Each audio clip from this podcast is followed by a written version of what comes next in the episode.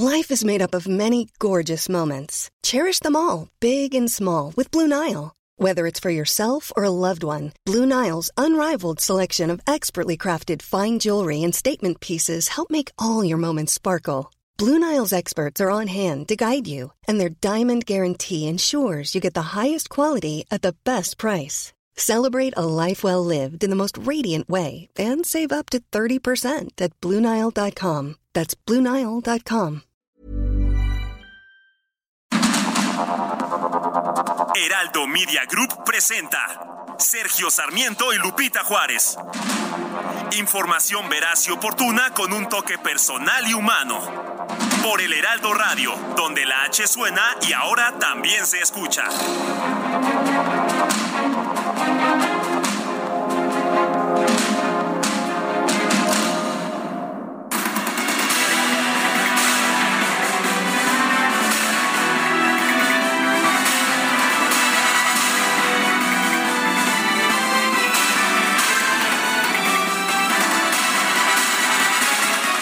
Pues sigue suspendido el programa de CompraNet del gobierno federal. Durante 26 años no se había caído, pero pues ¿qué cree? Ahora sí se les cayó el sistema.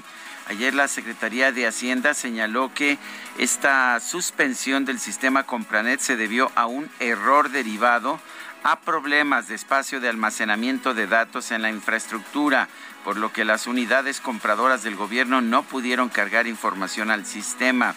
La dependencia señaló en un comunicado que el sistema estaría operando nuevamente en la segunda semana de agosto. Sí, no va a operar sino hasta la segunda semana de agosto.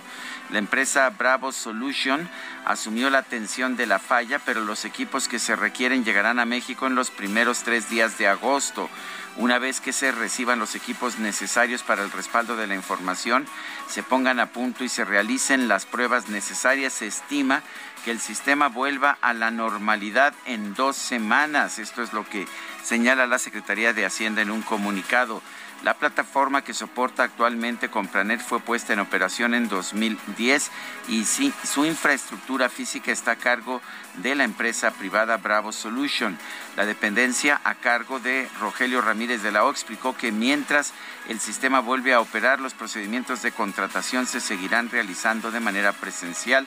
Ningún proceso relevante ha sido interrumpido ni pospuesto como consecuencia de lo anterior, solo que pues con menos transparencia y pues resulta que, que ahora en las compras del gobierno federal eh, hay que venir a la Ciudad de México para realizar esas compras. Eh, la organización ah, Mexicanos contra la Corrupción y la Impunidad dijo recientemente que la suspensión de la plataforma implica un grave riesgo para nuestro derecho al acceso a la información y para la rendición de cuentas.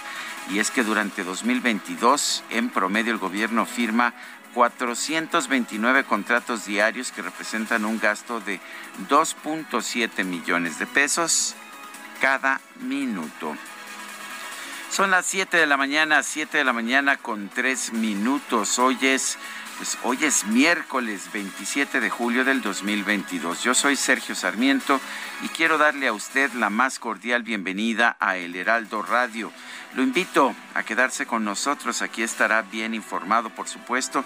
También podrá pasar un rato agradable, ya que siempre Siempre hacemos un esfuerzo por darle a usted el lado amable de la noticia y si la noticia lo permite, por supuesto, se lo damos. Guadalupe Juárez, ¿qué nos tienes esta mañana? Hola, ¿qué tal? Qué gusto saludarte, Sergio Sarmiento. Buenos días para ti. Amigos, ¿cómo les va? ¿Cómo amanecen? Ya es miércoles, échenle ganas. Bueno, pues les tengo información que tiene que ver con este decomiso que se dijo el día de ayer. Ha sido uno de los mayores, el mayor decomiso de cocaína de una organización delictiva, 1.6 toneladas que se dirigían a Tepito con un valor de 400 millones de pesos. Imagínese esto en los Estados Unidos. Se habla que, pues, a medida en que eh, recorre territorio nacional, va subiendo de precios y pasa, por ejemplo, del sur del país y luego llega al centro y luego llega al norte y luego pasa a los Estados Unidos. No, bueno, pues eso es un dineral. Los eh, primeros reportes dieron a conocer que eh, se detectaron paquetes que provenían desde Colombia en territorio mexicano fue trasladado vía terrestre en dos tractocamiones de doble fondo a la Ciudad de México, en donde se buscaba dejar una parte para su distribución.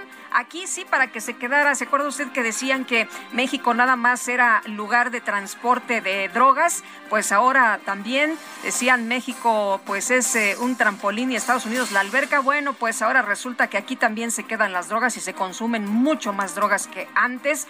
En la distribución de Tepito es lo que se esperaba, una parte, el resto continuar su rumbo hacia la costa oeste en los Estados Unidos. Estos tractocamiones fueron identificados por lo que se desplegó un operativo en el circuito exterior mexiquense a la altura de la avenida Río de los Remedios, ahí en Gustavo Amadero, donde se interceptaron, le preguntaban a Omar García Harfush sobre esto, si había sido un pitazo, dijo que no, que era un tema de inteligencia, y esta eh, acción logró la detención de cuatro personas procedentes del estado de Durango, quienes presuntamente formaban parte de este grupo delictivo que opera en Sinaloa, pero hasta el momento la autoridad eh, no se lo atribuyen al cártel de Sinaloa. Tres de los detenidos, por cierto, cuentan con antecedentes penales. Cabe mencionar que el operativo estuvo coordinado con la Fiscalía del Estado de México, quienes participaron a través de un oficio de colaboración con el titular José Luis Cervantes. Omar García Harfush señaló que de acuerdo con los primeros reportes se identificó a la zona centro, en específico a Tepito,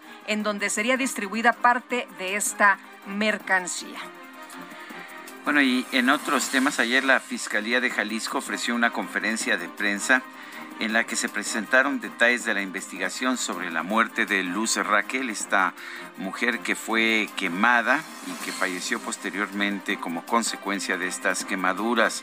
Eh, según la Fiscalía se encontraron indicios o pruebas más bien de que Luz Raquel compró en una farmacia botellas de alcohol y en una vinatería un encendedor. Sí, ella misma compró estos instrumentos. También presentaron videos en los que se muestra que Luz Raquel manipuló las cámaras de vigilancia de su edificio y que luego aparecieron las pintas con las amenazas que posteriormente denunció. Eh, por eso la Fiscalía señaló que una de las hipótesis que está manejando es la autolesión pero que se agotarán todas las líneas de investigación, por lo que la carpeta sigue abierta y no hay todavía una conclusión. La intención nunca es revictimizar, criminalizar o culpar es lo que señalaron los portavoces de esta Fiscalía de Jalisco. Se señaló que no hay indicios de la presencia de Sergio N en el lugar donde Luz Raquel fue atacada. Según las primeras versiones que se conocieron, Luz Raquel Padilla había sido atacada el pasado 16 de julio en Zapopan, Jalisco, por cinco personas que le rociaron un líquido flamable y le prendieron fuego. Hasta ese momento la mujer no contaba con el apoyo del programa Pulso de Vida, protección para las mujeres en situación de riesgo allá en Zapopan. Días antes de la presunta agresión, Luz Raquel publicó en redes sociales fotografías de amenazas en su contra pintadas en las paredes del lugar en el que vivía en la colonia Arcos de Zapopan y pidió apoyo de las autoridades estatales. La organización Yo Cuido México, a la que pertenecía, denunció que constantemente era amenazada por sus vecinos debido a que su hijo con autismo hacía ruidos que no toleraban. Según la misma organización, ya había sobrevivido a un ataque que denunció, pero las autoridades lo ignoraron. Son las 7 de la mañana con 8 minutos.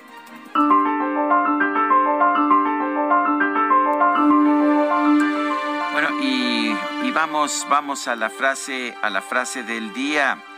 Hay lugares en donde predomina una banda fuerte y no hay enfrentamientos entre grupos y por eso no hay homicidios. Se los explico más. Andrés Manuel López Obrador.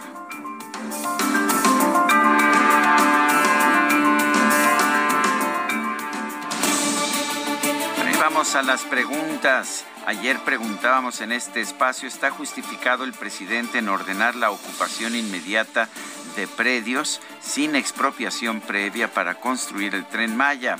Nos dijo que sí el 5.9%, que no 92.8%, no sabemos 1.4%. Recibimos 6.943 participaciones. La que sigue, por favor. Claro que sí, mi queridísimo DJ Kike, ya ando corriendo ante el temor del machete, de la tabla y del fuete de nuestro DJ Kike. La pregunta de esta mañana, que ya coloqué en mi cuenta personal de Twitter, arroba Sergio Sarmiento, es ¿quién tiene la razón en la controversia sobre el TEMEC?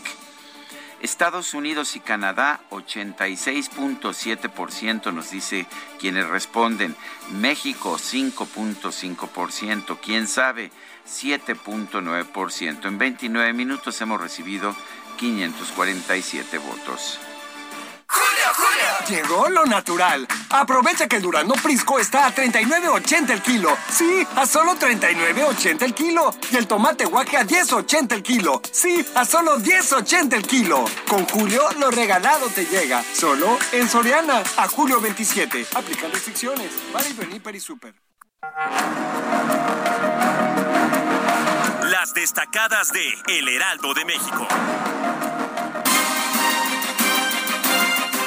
Y está con nosotros aquí en la cabina Itzel González con las destacadas. Itzel, ¿cómo estás? Muy buenos días. Muy buenos días, Lupita, Sergio, queridos, queridas destacalovers. Ya es miércoles, llegamos a la mitad de la semana, se nos está falta poco, falta poco para el viernes, ¿eh? Y falta poco para, la quincena, sí. Ya falta menos para la Navidad. Híjole, no. Uy.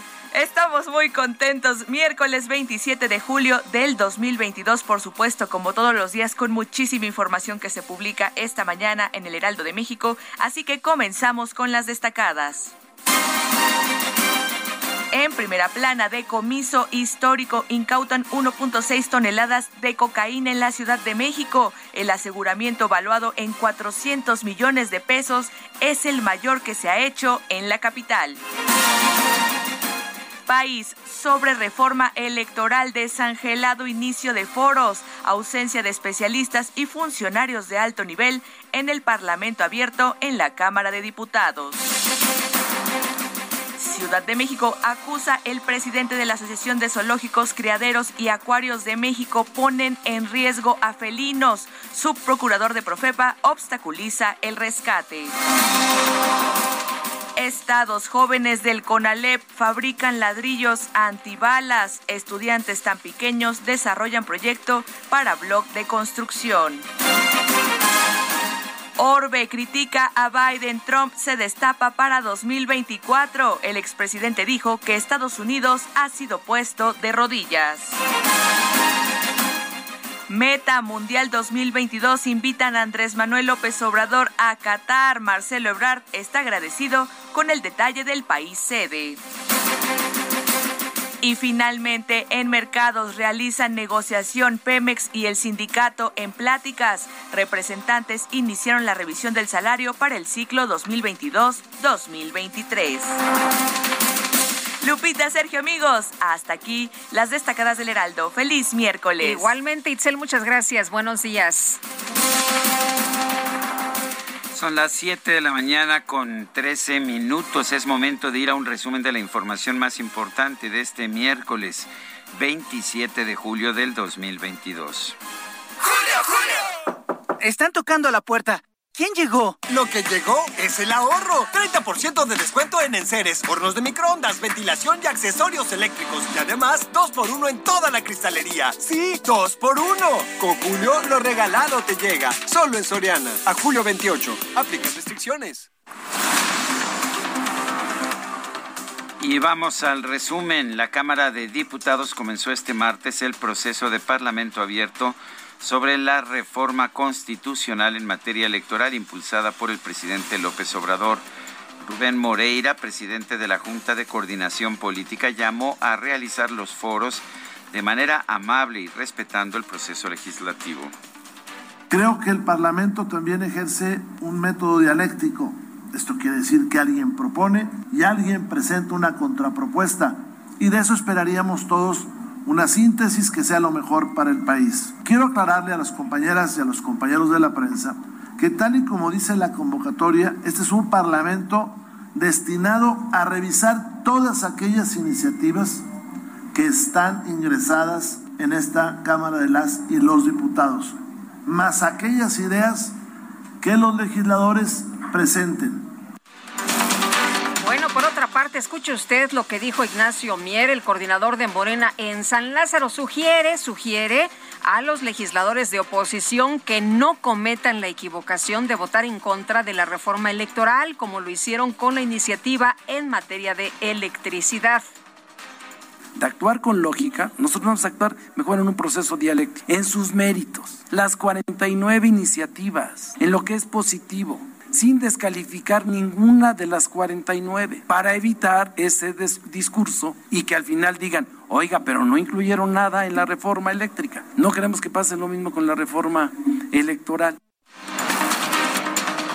El coordinador de Morena en el Senado, Ricardo Monreal, expresó su respaldo a la petición del canciller Marcelo Ebrard de establecer reglas claras para la designación del candidato de Morena para las elecciones presidenciales de 2024. Voy a esperar que se lance la convocatoria y se fijen las reglas claras, que ahí coincido con el canciller. Me sumo a la propuesta del canciller que se fijen reglas claras. Él, tiene razón. Cuando hay exclusiones, no hay piso parejo. Yo le creo al presidente de la República que él no se mete. A él le creo. Pero a gobernadoras y algunos gobernadores no Saquen la mano, gobernadoras y gobernadores, dice Monreal. Y la jefa de gobierno de la Ciudad de México, Claudia Sheinbaum, eh, pues lanzó un llamado a los dirigentes y militantes de Morena a no caer en prácticas partidistas del pasado. Más bien lo que haría es un llamado a cuidar entre todos a este instrumento político tan importante y tan significativo para el pueblo de México. Que no caigamos en ninguna práctica que sea todo aquello que hemos criticado históricamente y que todos cuidemos el proceso interno. El gobernador de Puebla, Miguel Barbosa, pidió a la Secretaría de Bienestar que investigue y evite el uso de los servidores de la nación en el acarreo de beneficiarios de los programas sociales para las elecciones de consejeros estatales de Morena. La vida interna de Morena está afectada por muchos factores. Y sí, este, la referencia de intentos de formación de órganos de control en la vida interna de Morena por parte de quienes han creado esa estructura de los llamados servidores de la nación es real. Así ha estado desde el 2018. A ver, pero yo he dicho que no voy a ser quien, quien se ponga a crear condiciones de escándalo, de denuncias. Hoy hablaré con la secretaria de Bienestar, Ariadna Montiel, y con la delegada de Bienestar en el Estado, pues para que tomen cartas en el asunto. La gobernadora de Campeche, Laida Sansores, impugnó la suspensión provisional otorgada al dirigente nacional del PRI, Alejandro Moreno, la cual le ordena no difundir audios con la voz del líder del tricolor. El diputado federal del PAN, Gabriel Cuadri, presentó una denuncia ante la Fiscalía General de la República por desacato y delitos ambientales por la reanudación de las obras del tramo 5 del tren Maya. Se está violando la ley de amparo, ¿por qué? Porque como todos sabemos, hay seis amparos con respecto al tren Maya, de los cuales uno ya eh, plantea la suspensión definitiva del proyecto por violaciones a la ley y otros eh, cuatro o cinco eh, mantienen suspensiones provisionales. Lo que ha ocurrido es que el juez dictaminó la suspensión inmediata de las obras del tren Maya y el presidente López instruyó al ejército mexicano a continuar con las obras en desacato absoluto a una orden judicial. El embajador de Estados Unidos, Ken Salazar, consideró que el TEMEC es la base del crecimiento económico en la región. Aseguró que si México está dispuesto a trabajar de la mano con la Unión Americana y Canadá, los tres países tienen todo para ser potencias económicas mundiales. La Secretaría de Hacienda informó que el sistema electrónico de compras gubernamentales Compranet retomará sus operaciones en el próximo mes de agosto. Explicó que la falla en la plataforma se debe a un problema de espacio de almacenamiento de datos. Y la Secretaría de la Función Pública confirmó que durante el primer eh, semestre, quiero decir, el primer semestre de este año, sancionó a 1.097 servidores públicos por diversas faltas administrativas. Un juez dictó la medida cautelar de prisión preventiva oficiosa en contra del exfiscal general de Veracruz, Jorge Winkler, acusado por el delito de desaparición forzada y privación ilegal de la libertad. Y a través de Twitter, el exgobernador de Veracruz, Javier Duarte, difundió un rezo para bendecir a su sucesor Miguel Ángel Yunes y al exfiscal Jorge Winkler y pidió que nadie sea torturado para fabricarles delitos.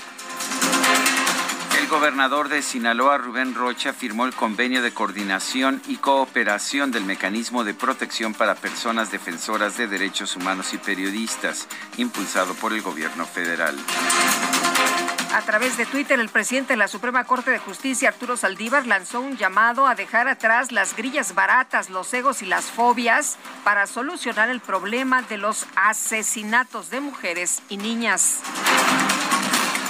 Distintos militantes del PAN presentaron una denuncia ante la Fiscalía General de la República en contra de funcionarios del gobierno de Jalisco por no atender a tiempo las denuncias de Luz Raquel Padilla quien fue quemada y encontrada sin vida en el municipio de Zapopan.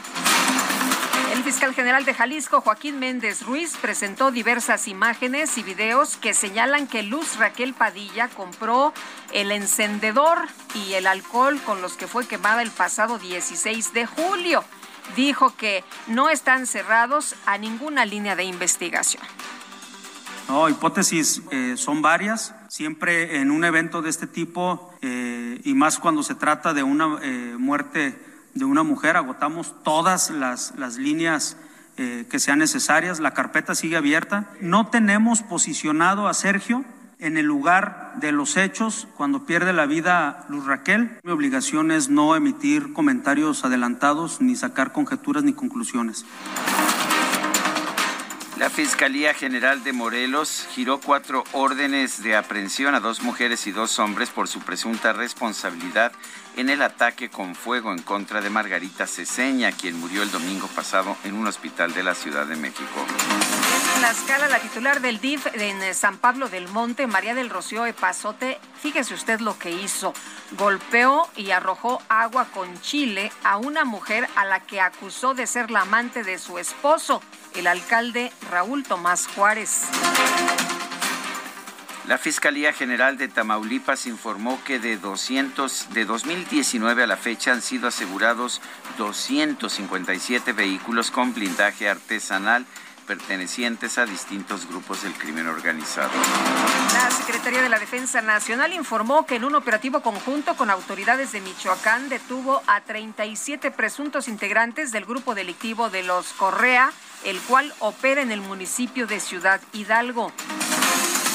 Elementos de la Policía de la Ciudad de México aseguraron más de una tonelada y media de posible cocaína que se encontraba en espacios ocultos en dos tractocamiones.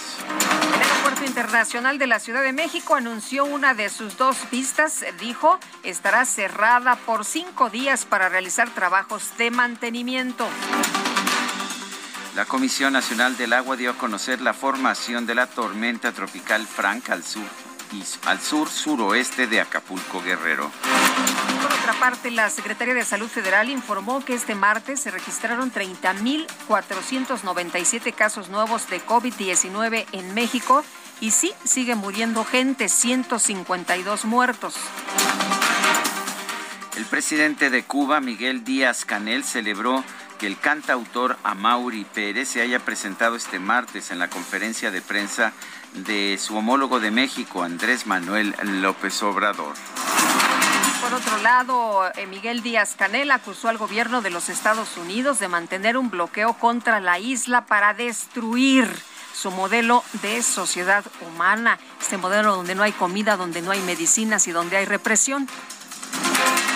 El expresidente de los Estados Unidos, Donald Trump, ofreció un discurso en la ciudad de Washington en el que sugirió, sugirió que volverá a contender por la presidencia de su país. En información de los deportes, las Águilas del América empataron a dos goles con el Real Madrid en un duelo amistoso disputado en los Estados Unidos. Era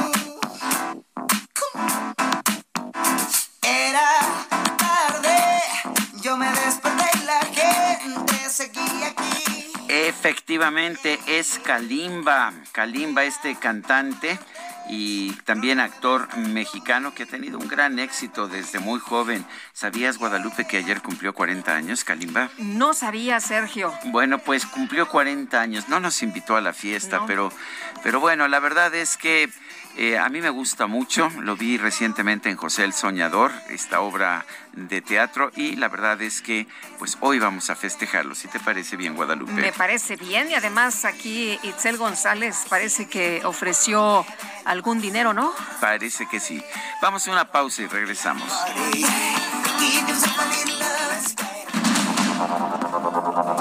Continuamos con Sergio Sarmiento y Lupita Juárez.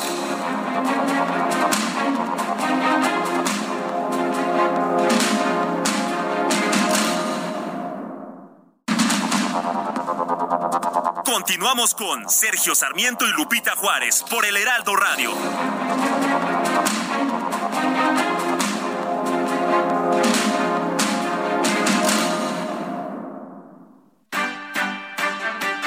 ¿Ya te moviste hoy? Sí cumpliste. Ya previste. ¿Ya cambiaste la chatarra por frutas? Sí cumpliste. Ya previste. ¿Ya ejercitaste tu mente? Sí cumpliste. Ya previste. ¿Ya compartiste tiempo con tu familia? Sí cumpliste. Con pequeños cambios todos los días haces una gran diferencia en tu salud.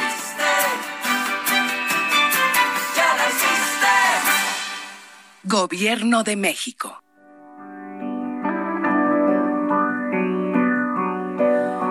Dices que no entiendo que mis besos son invierno.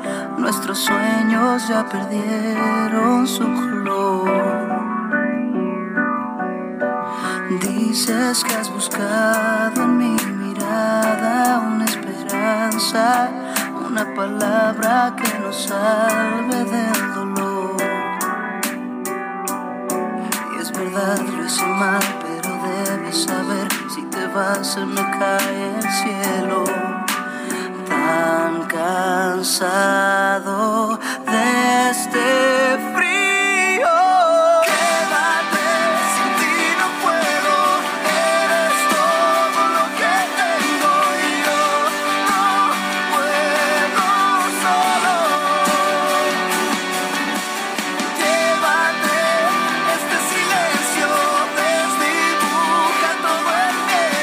Seguimos escuchando música interpretada por Kalimba. Esto se llama Tu corazón lo sabe. Kalimba nació en la Ciudad de México el 26 de julio de 1982 y bueno, pues ha sido un intérprete con, con una trayectoria muy larga. Desde muy joven empezó su trabajo artístico. Su padre, jazzista, jazzista cubano llamado Pablo Marichal. Bueno, y vámonos a los mensajes. Nos dice desde el Estado de México, Isa, buenos días, Sergio y Lupita. Sobre la tonelada decomisada, siempre me he preguntado qué hacen con la droga que decomisan. ¿La queman, la echan al agua y el daño ambiental o la negocian? Ay, Isa. Bueno, pues eh, usualmente tienen que quemarla, eso es lo que lo que hacen usualmente y usualmente lo hacen, por lo menos marihuana tenían sus quemas. Sus quemas, así sí, hace mucho. Yo, fui a, público, a varias quemas de, de marihuana que hacía el ejército, con presencia del ejército y algunas otras autoridades. Bueno, pues eh, dice otra persona, venturoso miércoles, el comercio de bienes y servicios es el mejor camino que hemos encontrado para generar prosperidad. Lamentable que lo estrangule la 4T, es Rodolfo Contreras. Y nos dice también eh, Alma Monterrubio. Ah, nos dice, a ver, déjame leer bien porque, a ver, dice, buenos días Lupita Juárez y Sergio Sarmiento, saludos cordiales desde mi salón de clases, en el último día de actividades. Ah, qué bueno que ya se van de vacas. Eh, dice un beso a mi amada esposa, teacher Alma Monterrubio, quien los escucha ya en casa de vacaciones. Son las 7 de la mañana con 34 minutos.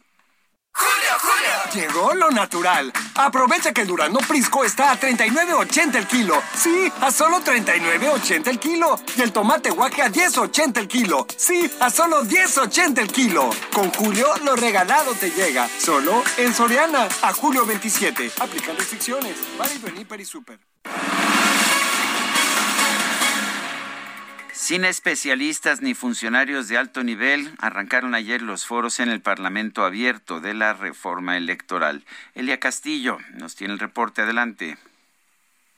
Muy buenos días, Sergio Lupita, los saludo con gusto. Bueno, pues así es, en un acto totalmente desangelado, con el no de la oposición por adelantado, pues arrancaron estos foros de Parlamento abierto de la reforma electoral en la Cámara de Diputados.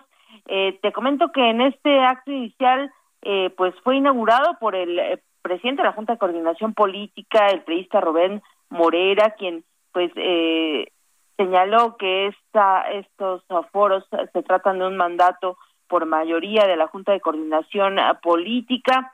Eh, los, los especialistas que, que participaron, pues son de bajo nivel y lamentablemente todos afines a Morena. No hubo ningún funcionario de alto nivel, se podría haber esperado la presencia de algún eh, consejero electoral del Instituto Nacional Electoral, eh, algún eh, gobernador, no hubo eh, la presencia de ninguno de estos funcionarios, como sí ocurrió en los foros de Parlamento Abierto de la Reforma Eléctrica. Te comento que pues ya con el no de por medio arrancó este este primer foro de Parlamento Abierto de 23 en total que se realizarán en la Cámara de Diputados, toda vez que eh, la Alianza Va por México que conforman PAN, PRI y PRD, bueno, pues adelantaron que aunque participarán en estos foros, eh, sostienen su moratoria constitucional y subrayaron que no aprobarán la iniciativa enviada por el presidente Andrés Manuel López Obrador, que recordemos, entre, entre otros aspectos, busca eliminar al Instituto Nacional Electoral. Señalaron que no van a aprobar esa iniciativa ni cualquier otra que busque atentar en contra tanto del INE como del Tribunal Electoral del Poder Judicial de la Federación. Y bueno, pues esperemos a ver qué ocurre con el resto de los foros, con los 22 foros eh, que faltan eh, de este eh, Parlamento abierto de reforma electoral que, bueno, fue aprobado por el voto ponderado de Morena y aliados en la Junta de Coordinación Política. Sergio Lupita, les comento que incluso el presidente de la Cámara de Diputados, Sergio Gutiérrez Luna, morenista, tampoco asistió a este acto inaugural de los foros de Parlamento abierto. Pues así fue el nivel de este eh, primer eh, foro y bueno, pues es el reporte que les tengo. ¿Andaban de vacas? pues algunos diputados ya, ya tomaron su periodo vacacional, bueno, pero pues, es una de las eh, reformas prioritarias del presidente Andrés Manuel López Obrador, ¿no? Bueno, pues como siempre, Elia Castillo, gracias por toda esta información. Muy buen día. Buenos días. ¿Y van a servir de algo estos foros? La oposición ha señalado que no aprobará ninguna reforma que debilite al INE y Morena nos ha advertido que busca la extinción del Instituto Nacional Electoral. Arturo Espinosa Silis, director de Estrategia Electoral, qué gusto saludarte esta mañana y escuchar tu opinión precisamente sobre este foro. ¿Realmente va a servir de algo? ¿Crees que eh, logren eh, eh, en Morena estos votos, estos cincuenta y tantos votos, cincuenta y ocho tengo entendido que les faltan? Buenos días, Sergio. Buenos, días. Lupita. Me da mucho gusto poderlos saludar. A ver, yo, yo creo que el escenario se ve bastante complejo. Primero, creo que las reformas que ya conocemos, que se propusieron desde hace ya varios meses, propuso primero el presidente su reforma, después el PAN propuso su reforma, el PRI dio ahí algunas ideas, realmente no ha hecho una propuesta formal, pero pues ya, ya posicionó algunas, algunas ideas. Me parece que son reformas complejas porque primero son reformas de carácter constitucional que requieren una este, mayoría muy amplia en el Congreso que ahorita parece que, que no hay el escenario para que se den. Segundo, son reformas que se buscan buscan una transformación profunda del sistema electoral cuando estamos a prácticamente un año de iniciar el proceso electoral de 2024. Hay que acordarnos que el proceso electoral inicia en septiembre del año anterior, es decir, para septiembre de 2023 estará iniciando formalmente la elección del 24.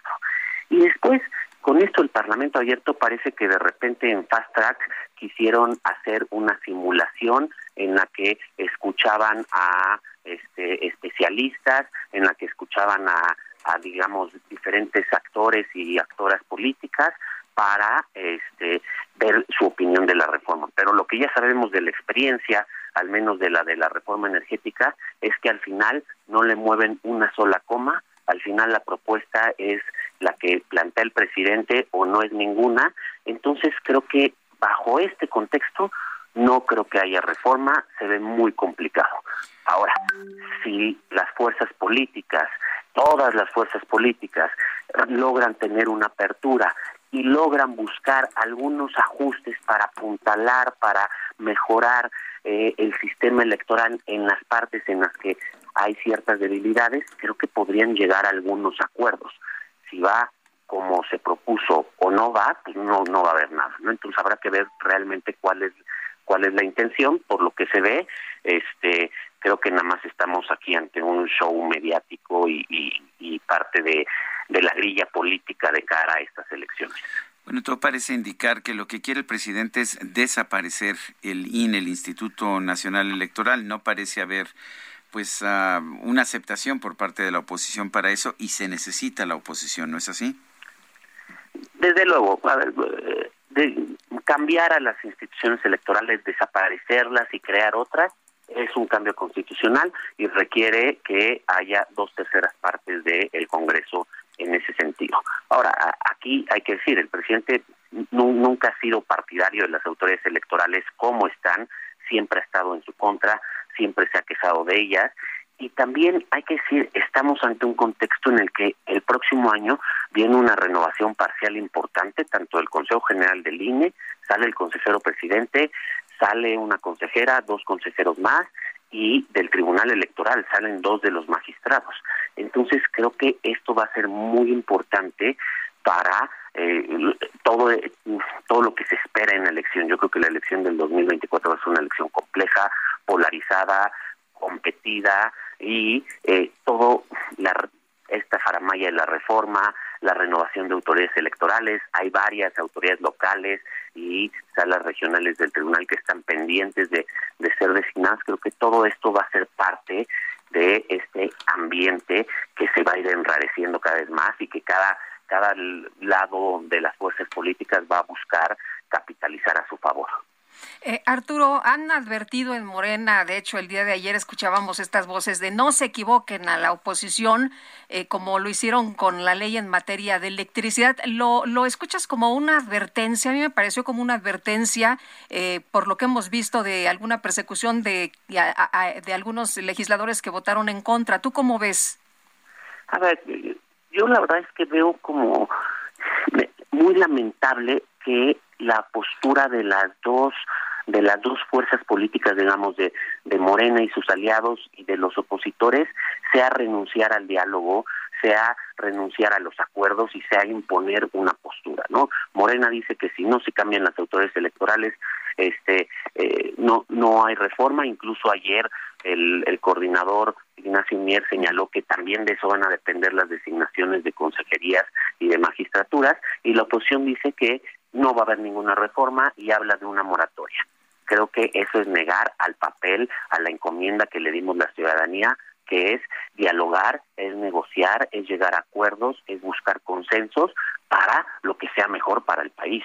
Y me parece que las posturas, estas posturas tan radicales, no nos van a llevar a nada y van a llevar justamente a más polarización, más enfrentamiento. Y creo que ahorita es lo último que necesita el país, pero bueno, esa es la visión de, de quienes nos representan en el legislativo, parece ser.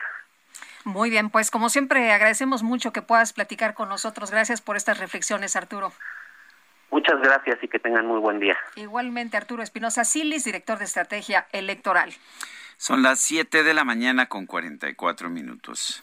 Emprendedores, consultores, proveedores e inversionistas que busquen expandir su visión de negocio, Expo Franquicias regresa a Guadalajara este 2 y 3 de septiembre. Modelos de franquicias más exitosos en una sola sede. Expo Guadalajara, única a nivel internacional. Estás a un clic, haz tu registro en www.expofranquiciasguadalajara.com. El senador de Morena, Ricardo Monreal, respaldó al canciller Marcelo Ebrard al afirmar que los gobiernos estatales empujan una cargada política con el uso de recursos públicos en favor de pues algunos aspirantes presidenciales de Morena. Misael Zavala nos tiene el reporte. Adelante, Misael. Buenos días, Sergio. Efectivamente, pues el presidente, el coordinador del grupo parlamentario de Morena en el Senado, Ricardo Monreal, respaldó al canciller Marcelo Ebrard Casaubon al pedir reglas claras para definir al candidato presidencial de Morena rumbo al 2024. También afirmó que los gobiernos estatales empujan una cargada política con uso de recursos en favor de algunos aspirantes presidenciales de Morena, denominados como las corcholatas, lo cual para el senador morenista hace más complicado el camino para la candidatura presidencial. Incluso sostuvo que ayer platicó con algunas personas militantes del partido político Morena en Guerrero y pues le afirmaron que les están empujando a ir por una sola candidata, es decir, respaldar solamente a Claudia Sheinbaum para la candidatura del 2024. Eso eh, dijo, pues se va a saber y la gente va a revelar, eh, se, se va a revelar contra esa imposición. En ese sentido, el legislador por Zacatecas lanzó tres peticiones de reglas claras, que sean tiempos, medios y recursos los mismos que se deban ser repartidos y proporcionados en su momento por Morena y sus prerrogativas a cada uno de los aspirantes a la presidencia de la República por parte del partido Morena. También pidió que nadie se vea tentado a hacer uso de recursos públicos de los estados, de los municipios o incluso del gobierno federal. Pues eh, gracias, Misael. Misael Zavala con, con esta información pues yo creo que en un sistema democrático, Lupita, piso parejo, ¿no? Pues sí, Sergio, en un sistema democrático eso sería, pero el presidente el día de ayer, te acordarás, en su conferencia de prensa, dijo, pues decir que no hay piso parejo es menospreciar al pueblo. Ah, Eso fue lo que declaró. Eh, ya, ese es el mensaje, que no va a haber piso parejo. Ese es el mensaje, ¿no? Bueno, pues así se entiende. Imagínate nada más. Bueno, qué mal. Bueno, pues eh, vamos a, a, continuar con más información. La gobernadora de Campeche, Laida Sansores, impugnó la orden de un juez federal que le impide difundir audios en contra de Alejandro Moreno. Y Diana Martínez, nos tienes los detalles, te escuchamos. Así es, Sergio Lupita, muy buenos días. Laida Sansores, gobernadora de Campeche, impugnó la orden de un juez federal que le impide difundir audios en contra del líder nacional del PRI, Alejandro Moreno. La mandataria estatal presentó un recurso de queja en contra de la decisión del juez primero de distrito en materia penal de Nuevo León. Ahora será un tribunal colegiado el que determine si confirma o revoca la resolución del impartidor de justicia. Desde el pasado 19 de julio, Moreno informó que este juez le concedió una suspensión de plano para que la gobernadora se abstenga de difundir material audiovisual o hacer declaraciones en su contra. Sin embargo, ese día Sansores difundió nuevamente un audio en contra del líder nacional del PRI, por lo que este promovió un incidente de violación a la suspensión otorgada y que todavía no ha sido admitido a trámite, pues según el acuerdo judicial, ese juez declinó competencia porque considera que ya no puede seguir conociendo del caso y este ordenó que sea retornado a un impartidor de justicia de Campeche. Hasta aquí mi reporte. Muy bien, Diana Martínez, muchas gracias por la información. Muy buenos días. Bueno, y vamos, a, vamos con otros temas. Dieron un año de prisión preventiva, si esto es prisión antes de que sea juzgado y declarado culpable al ex fiscal de Veracruz, Jorge Winkler Ortiz. Juan David Castilla nos tiene el reporte. Adelante, Juan David. Muy buenos días, Sergio Lupita, los saludo con mucho gusto desde Veracruz. Efectivamente, en la audiencia inicial que se llevó a cabo en las salas de juicios orales del penal de Pacho Viejo, municipio de Coatepec, un juez de control legalizó la detención del exfiscal de Veracruz, Jorge Winkler Ortiz, y también impuso la medida cautelar de prisión preventiva oficiosa por un año, esto dentro del proceso penal 296, diagonal 2019. Decirles, Sergio Lupita, que se trata del exabogado personal del exgobernador panista Miguel Ángel Yunes Linares, a quien se le acusa de los presuntos delitos de desaparición forzada y privación de la libertad en modalidad de secuestro, esto en agravio de Francisco Zárate, escolta del exfiscal general de Veracruz, Luis Ángel Bravo Contreras. La autoridad judicial también determinó que la continuación de esta audiencia sea el próximo domingo 31 de julio a las 12 horas. Recientemente decirles que eh, el gobernador Cuitaba García Jiménez publicó un video en sus redes sociales donde acusa que Winkler dejó de combatir el secuestro, toda vez que a la llegada de Verónica Hernández Yadanz como fiscal general, se encontraron carpetas escondidas contra homicidas y secuestradores, un indicativo de que se negociaba con los delincuentes a fin de no encarcelarlos. Se habla de más de 100 expedientes que se encontraron archivados, durante este cambio de administración en la Fiscalía General del Estado de Veracruz.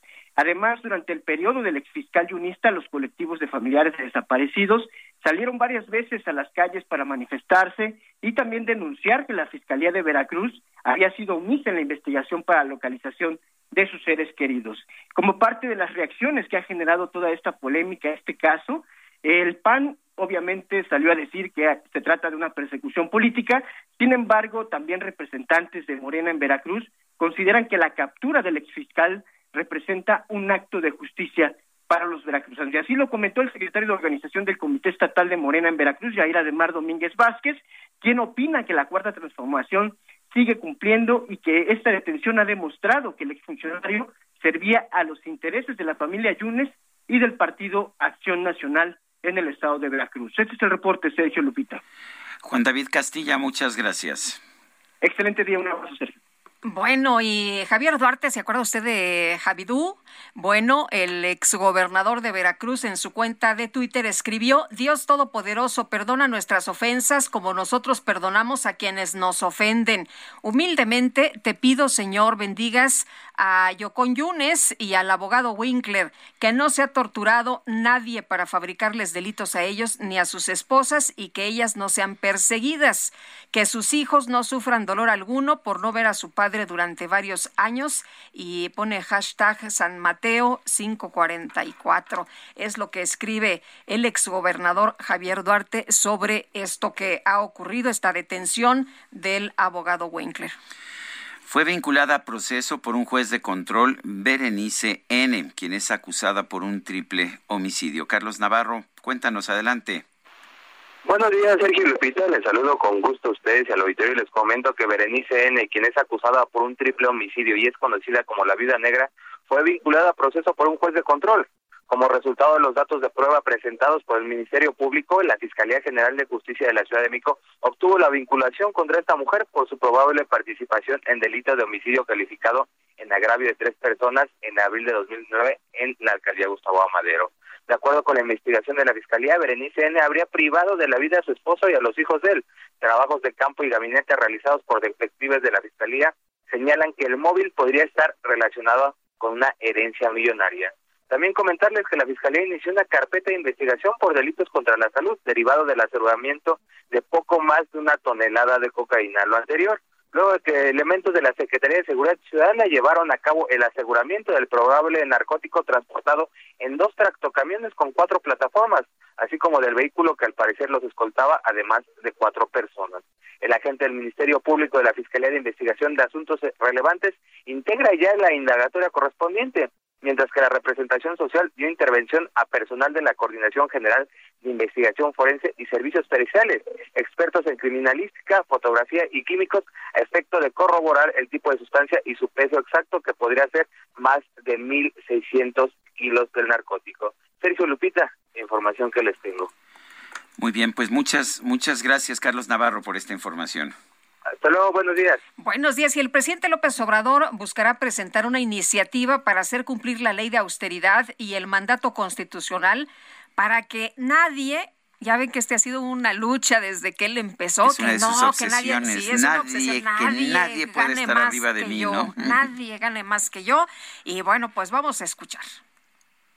Vamos a buscar la forma de presentar una iniciativa de reforma a la ley de austeridad y si eh, procede una nueva eh, reforma a la Constitución para eh, dejarlo más claro y que no se preste a las interpretaciones que hicieron en el Poder Judicial de manera leguleya los altos servidores públicos, que fueron los que promovieron lo de los amparos. Bueno, otra vez con este asunto de la austeridad, ahí está la propuesta del presidente. Pues sí, yo no sé si sea eh, más austeridad el tener mejores funcionarios públicos que nos ahorren más dinero.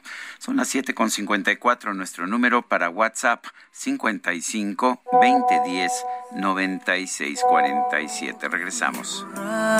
De tus ojos las promesas que creaban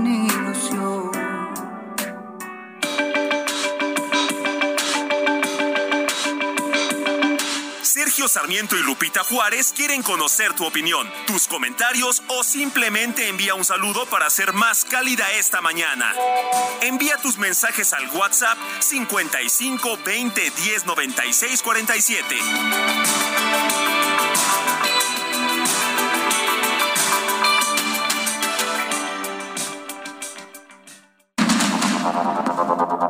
Continuamos con Sergio Sarmiento y Lupita Juárez por el Heraldo Radio.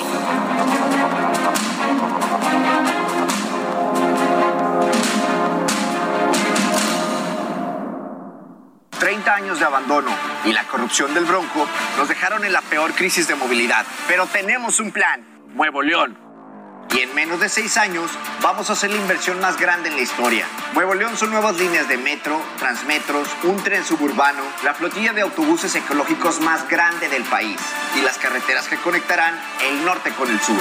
Esta es la movilidad que siempre debimos tener. Este es el nuevo Nuevo León. El gobierno del nuevo Nuevo León. Un día como hoy, pero de 1910, nació en Matías Romero, Oaxaca, la actriz mexicana Lupita Tobar, considerada una de las máximas representantes de la época de oro del cine mexicano. Lupita fue descubierta por un director de documentales en 1929, quien la llevó a Hollywood donde inició su carrera en pequeños papeles de películas mudas.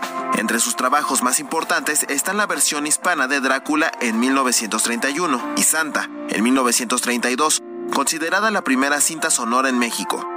Tobar se retiró del cine a principios de los 40 tras el nacimiento de sus hijos. En 2001 obtuvo el Ariel de Oro por su destacada trayectoria y en 2006 recibió un homenaje de la Academia de Artes y Ciencias Cinematográficas de los Estados Unidos. Lupita Tobar falleció el 12 de noviembre de 2016 a los 106 años en su casa de Los Ángeles, California.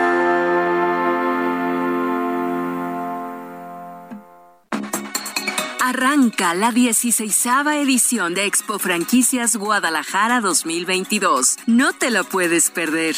2 y 3 de septiembre en el recinto de los grandes eventos. Expo Guadalajara. Expo Franquicias regresa a Guadalajara, ciudad catalogada como la segunda de mayor emprendimiento de franquicias en todo el país. Renovada, innovadora e incluyente, reúne a grandes empresas y emprendedores para hacer los mejores negocios.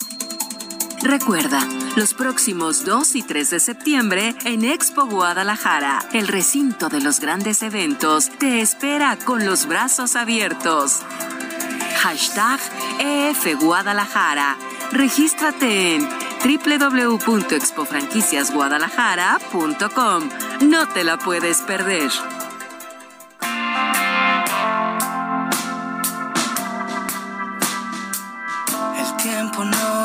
Desconoció, nos apagó el corazón.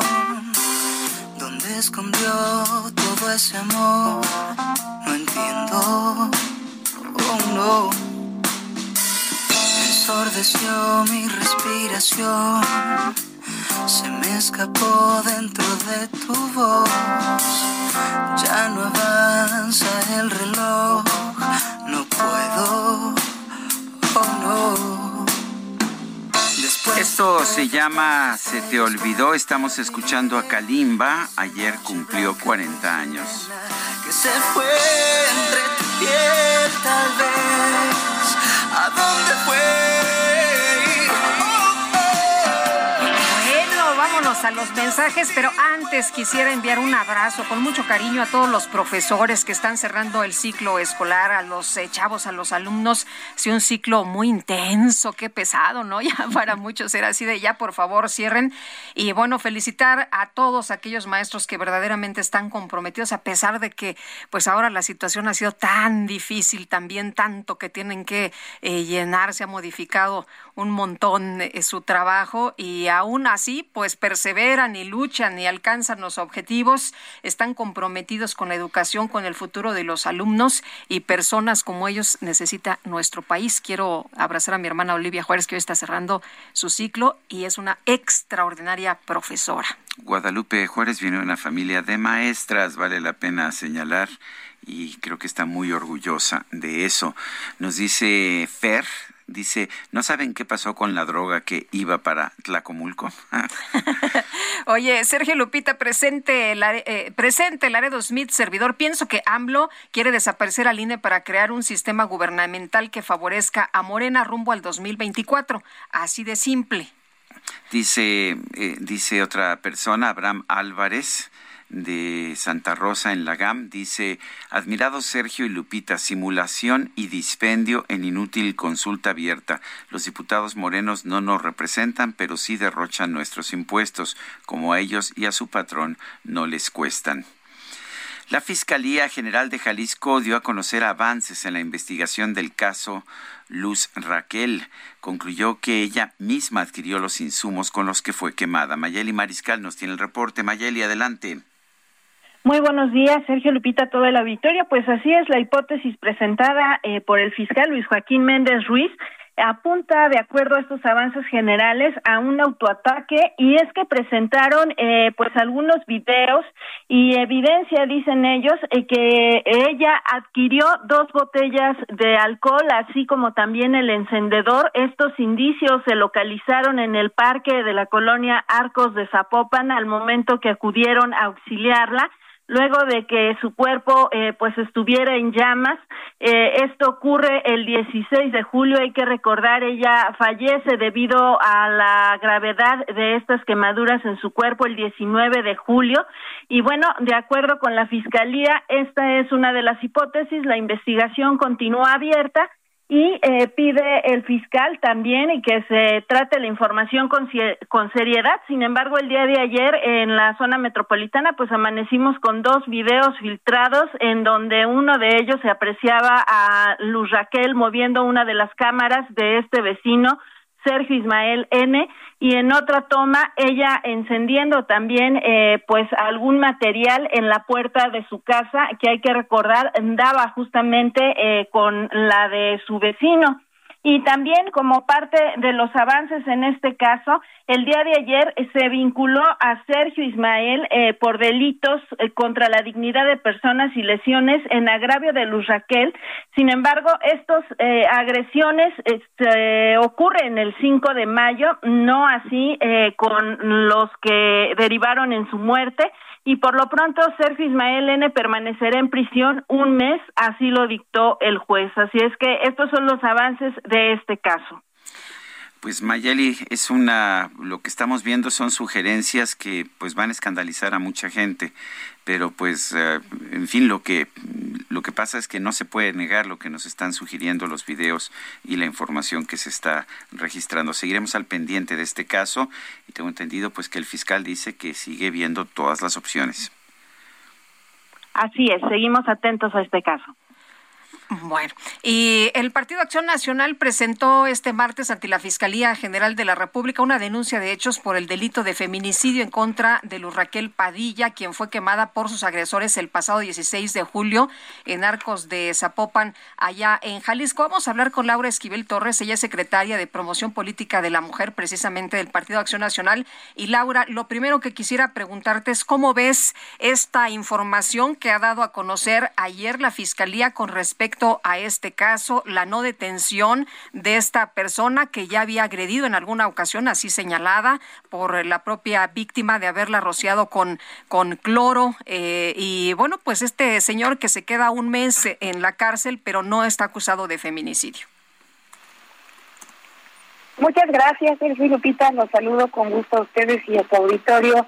Pues, Lupita, Sergio, México tiene un largo historial de dejar a los feminicidas impunes en el 97% de los casos. Y Jalisco es el tercer estado con la mayor tasa de impunidad por este delito. Justo por eso presentamos la denuncia, porque si a Luz Raquel la quemaron viva y si hoy Luz Raquel está muerta y su hijo Bruno está solo, es porque las autoridades de Jalisco no hicieron su trabajo. Su incapacidad es complicidad y por eso lo denunciamos. Denunciamos por delitos graves que pudieran alcanzar hasta 10 años de prisión, como son el feminicidio, en la vertiente de negligencia de las y los servidores públicos, el ejercicio ilícito del servicio público, abuso de autoridad, coalición de servidores públicos e intimidación. Las declaraciones que el fiscal hizo ayer, pues bueno, habla de que existen diversas líneas de investigación, pero únicamente presentó una, la cual, por cierto, ha ocasionado olas de comentarios que revictimizan a Luz Raquel en redes sociales.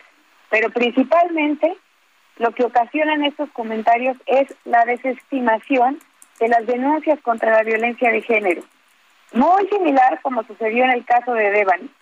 Las declaraciones de la Fiscalía del Estado responsabilizan y criminalizan a la víctima de su propia muerte, priorizando líneas de investigación que sugieren a la víctima como autora de su agresión, lo que deja en evidencia que hay una clara omisión de protocolos de investigación con una perspectiva de género integrada. Pero a ver, esto significa que hay que que hay que detener y castigar a alguien aunque no sea culpable, porque lo que estamos viendo son indicios muy fuertes de que él no fue responsable de este de este homicidio. Eh, de todas formas, por ser hombre hay que castigarlo. ¿Ese es juzgar con perspectiva de género? No, no, por supuesto que no. Pero Luz Raquel, recordemos, ella pidió auxilio en redes sociales puso denuncias formales ante las autoridades de Zapopan y la Fiscalía del Estado. Pidió entrar al programa El Pulso de Vida y se lo negaron. Sí hay denuncias anteriormente. Hay que investigar y lo que nosotros pedimos sobre este tema es no castigar a nadie solo por castigar. Hay mucho que explicar y se debe de llegar hasta las últimas consecuencias para que se castigue a quien se tenga que castigar. Eh, Laura, eh, ¿qué es lo que qué es lo que sigue entonces? Ustedes presentan eh, ante la Fiscalía General de la República esta denuncia de hechos y, qué sigue, qué, qué se espera. Nosotros esperamos que esta investigación seria y con perspectiva de género llegue hasta sus últimas consecuencias y que sean sancionados las y los servidores públicos que hayan incurrido en graves omisiones en este caso que terminaron en el lamentable feminicidio de Luz Raquel. Y por supuesto también esperamos que se tengan todos los cuidados y se le brinden todas las atenciones que Bruno, su hijo con una discapacidad, necesita. Muy bien, pues Laura, muchas gracias por platicar con nosotros esta mañana. Muy buenos días. Muchas gracias, Sergio Lupita. Gracias. Buen día. El INEGI, el Instituto Nacional de Estadística y Geografía, presentó los resultados preliminares de las estadísticas de defunciones registradas correspondientes a 2021. Edgar Bielma Orozco, director general de Estadísticas Sociodemográficas del INEGI, está en la línea telefónica. Eh, me llama la atención, eh, don Edgar, que pues por segundo año el COVID es la segunda causa de muerte, ¿no es así? Estimado Sergio y Lupita, ¿qué tal? Muy buenos días a ti a auditorio. Es correcto, se, eh, se esperaba que fuera que fuera así por las tendencias que veníamos registrando lo que nos lleva a tener más de 2.2 millones de personas fallecidas durante 2021 eh, durante 2020 y 21 y un exceso de mortalidad de más de 630 mil defunciones Sergio. Adelante Edgar, eh, sin embargo, eh, no nos deja de sorprender que siga también eh, estos otros padecimientos como los temas de los problemas del, del corazón o, la, o la diabetes. Sí, de hecho se presenta en enfermedades al corazón un 35, 33.5, perdón, por ciento de exceso de mortalidad también en, en enfermedades al corazón, en diabetes mellitus cerca del 40% y en influenza y neumonía un 60% adicional. Recordemos que esta enfermedad eh, eh, estuvo muy vinculada a detonar o acelerar la causa de muerte de gente que ya padecía enfermedades eh, de esta naturaleza que, que se le conoció como comorbilidades. Entonces, efectivamente, eso derivó en, en, en, un exceso en, un exceso de mortalidad no solamente a nivel global sino de manera muy muy específica en estas, en estas tres causas de defunciones. En el resto, por cierto, se comporta prácticamente eh, similar las defunciones. Lupita, adelante. El, uh, estaba yo viendo las cifras de exceso de mortalidad y veo que hay dos cifras. Una es estimaciones de canales endémicos, que son 699 mil, y otra eh, que es eh, por un modelo cuasi Poisson, que no conozco, que son 631 mil. ¿Por qué la diferencia? ¿Cuáles son estos modelos? Ah, mira, eh, qué bueno que destacas ese punto. En su momento la Organización Mundial de la Salud y particularmente la Organización Panamericana de la Salud consideraba que, que, que esta pandemia iba a durar un año. Sin embargo, esta se extendió y de pronto dejaron de ser vigentes eh, los modelos de, estimación por canales endémicos y entonces eh, eh, se recurrió a estos modelos Quasipoisson que son una función senocoidal del, de la forma de la distribución que está teniendo las defunciones, lo que permite tener una mejor proyección a largo plazo es decir, se estaba quedando muy por abajo en, el, en el largo plazo los modelos anteriores. Por eso es que la Organización Panamericana eh, determina que al presentarse de funciones en exceso, ya no solamente en 2020, sino 21 e inclusive en 22, era necesario transitar un modelo de mayor largo plazo, porque estaba subestimando el anterior, este, la tendencia de muertes. Si ustedes observan en las gráficas que les pusimos ahí, más o menos alrededor de 20 mil defunciones en crecimiento históricamente se vienen dando. En los modelos eh, eh, eh, de canales endémicos no permitía capturar este este crecimiento, por lo tanto transitamos a, a estos modelos y eso hace que este tengamos ya un estimado más bien de millón, eh, un millón quinientos cincuenta y siete mil, casi cincuenta y ocho mil defunciones esperadas de manera tradicional contra lo que se estaba quedando un, po eh, un poco por debajo los canales endémicos en un millón cuatrocientos noventa mil. Eh, Sergio, adelante. Edgar, y además llama mucho la atención que, bueno, nos mencionas de las principales causas de muerte, que son enfermedades, pero también si revisamos eh, en las, eh, pues, en, en las columnas de, de los hombres y las mujeres, en hombres los homicidios representan la sexta causa de muerte. Sí, recordaremos que antes era la quinta, pero pero pues por el COVID-19 eh, eh, desbancó ese, esa, esa posición.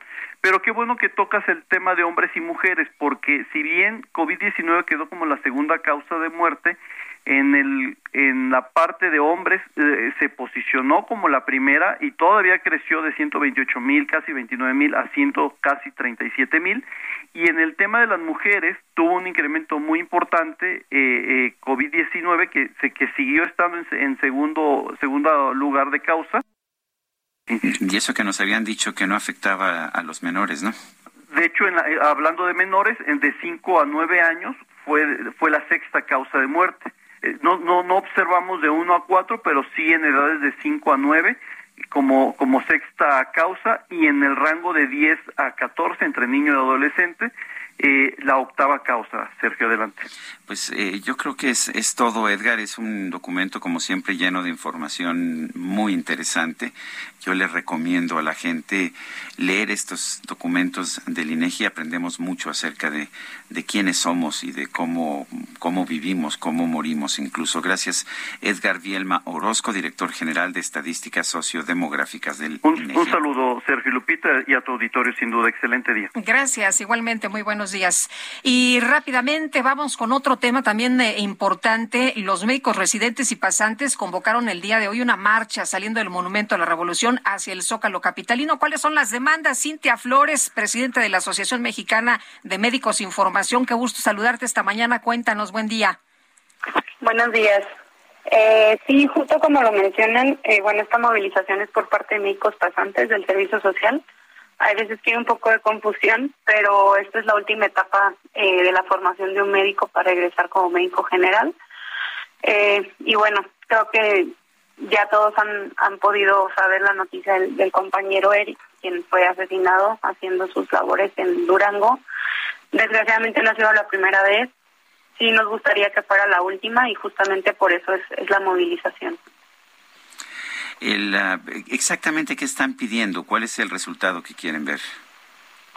Sí, dentro de las peticiones está haciendo esta demanda a las escuelas y facultades de medicina de hacer seguimiento a las plazas de servicio social de, de sus estudiantes, porque siguen siendo parte de la institución académica, que haya este cumplimiento por parte de la norma oficial donde se debe de tener un acompañamiento de un médico ya titulado, de un médico que esté realmente dando esta como guía en la formación cuando es algo que no sucede en la mayoría de los de los médicos que están sobre todo en las zonas más alejadas y más necesitadas están completamente solos con toda la responsabilidad. Se está pidiendo pues esta revisión de, de los índices de violencia de las zonas porque realmente pues nadie nadie asegura esta seguridad no no hay policías o, seguridad ni municipal ni estatal mucho menos federal. Entonces no hay nada que garantice realmente esta protección y bienestar del médico pasante.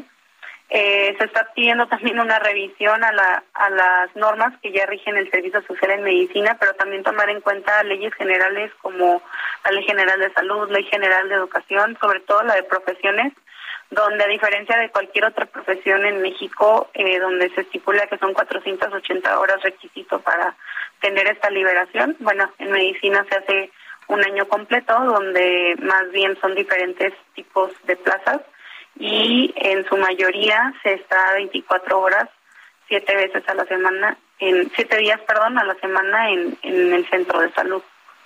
Eh, Cintia, ¿cómo has visto y cómo han visto qué dicen tus compañeros sobre estas respuestas del presidente López Obrador ante estas peticiones y estos reclamos por la inseguridad y estos asesinatos de médicos? Realmente sí es, es lamentable, es decepcionante porque muchas veces se hace la demanda al sector salud como si fuéramos no parte de la ciudadanía de México. Al final también somos ciudadanos, también antes de ser médicos o profesionistas tenemos estos derechos eh, como cualquier otra persona. Eh, no se está diciendo no dar la atención y eso también ha sido un discurso bastante, no sé, hasta como con dolo sino al contrario, se quiere ejercer, pero se quiere ejercer con, con garantías de seguridad. Bueno, pues Cintia Flores, presidenta de la Asociación Mexicana de Médicos en Formación, muchas gracias por conversar con nosotros esta mañana. Muy buenos días. A ustedes, muchas gracias. Y bueno, pues estaremos atentos aquí en la Ciudad de México de esta movilización que saldrá del Monumento a la Revolución hacia el Zócalo Capitalino. Bueno, pues eh, esa es la me parece que es que es muy importante que, estos chicos que finalmente están dando la vida para apoyar a los demás pues tengan un módico de, protección eh, yo siempre he dicho que el servicio social es una forma de pues de tomar mano de obra esclava realmente porque pues no se les paga lo que se les debería pagar. Oye, tres, mil, tres mil pesos a veces, ¿no? Sí, no, yo creo que, que, que, no se vale, pero además poner tu vida en peligro por, por ese tipo de remuneración me parece completamente absurdo. Creo que hay que escuchar a nuestros jóvenes. Nuestro número para que nos mande usted mensajes de WhatsApp es el 55 2010 96 47. En Twitter nos puede usted uh, seguir a través de arroba Sergio y Lupita. Le recomiendo también seguir la cuenta del Heraldo Media Group, arroba Heraldo de México. Vamos a una pausa. Claro que sí. mi amor, aunque me haga fuerte hoy, te extraño.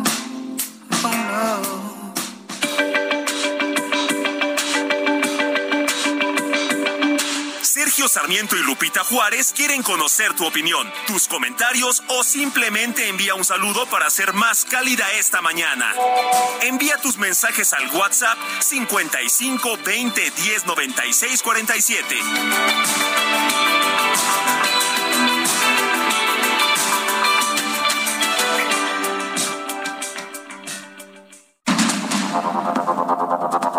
Continuamos con Sergio Sarmiento y Lupita Juárez por el Heraldo Radio.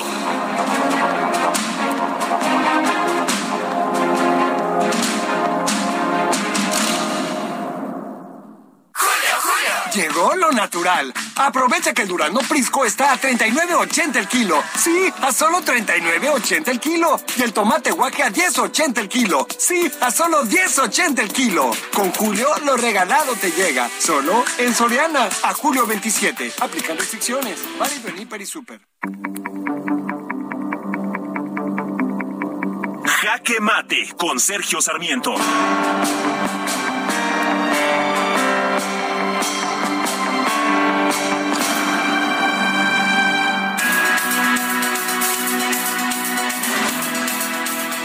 Hay ahorros que salen muy caros. El presidente de la República está obsesionado con que nadie gane más que él y antes de esta obsesión lo primero que hizo fue bajarse de manera unilateral su propio sueldo para que pues quedaran muchos que ganaban más que el presidente de la República. Eh, la verdad es que yo creo que esto es un ahorro mal entendido. A todos nos conviene tener funcionarios capacitados, honestos, con buena preparación, con sueldos competitivos, para que podamos tener mejores decisiones en las altas, ah, en las altas regiones de la administración pública. Esto no lo estamos viendo y quizás por eso estamos viendo un deterioro tan marcado en la toma de decisiones que se están llevando a cabo en el gobierno de la República. Eh, la verdad es que no importa cuánto gane un funcionario, siempre y cuando pueda realizar bien su función. Recuerdo que Alejandro Martí decía al respecto de la incapacidad de los funcionarios de seguridad por proteger a, por proteger a las personas o por hacer justicia, que si no pueden renuncien.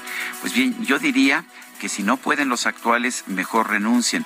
Pero aquí lo importante es que quienes están ejerciendo una labor importante, que están tomando decisiones, deben tener un salario justo y no lo que diga el presidente de la República. Quizás el trabajo del presidente de la República no sea tan importante, pero yo puedo decirle a usted que hay muchos funcionarios públicos que están realizando tareas que son absolutamente indispensables. En una empresa no va uno y contrata al más barato, contrata uno al mejor, al que realmente puede cumplir las funciones que debe de tener. Me parece que esto mismo debería ser el gobierno de la República, porque si no las cosas terminan como las estamos viendo hoy. Contratan a gente sin experiencia, sin educación para los cargos de decisión y las decisiones que están tomando nos están costando millonadas y millonadas. Yo soy Sergio Sarmiento y lo invito a reflexionar.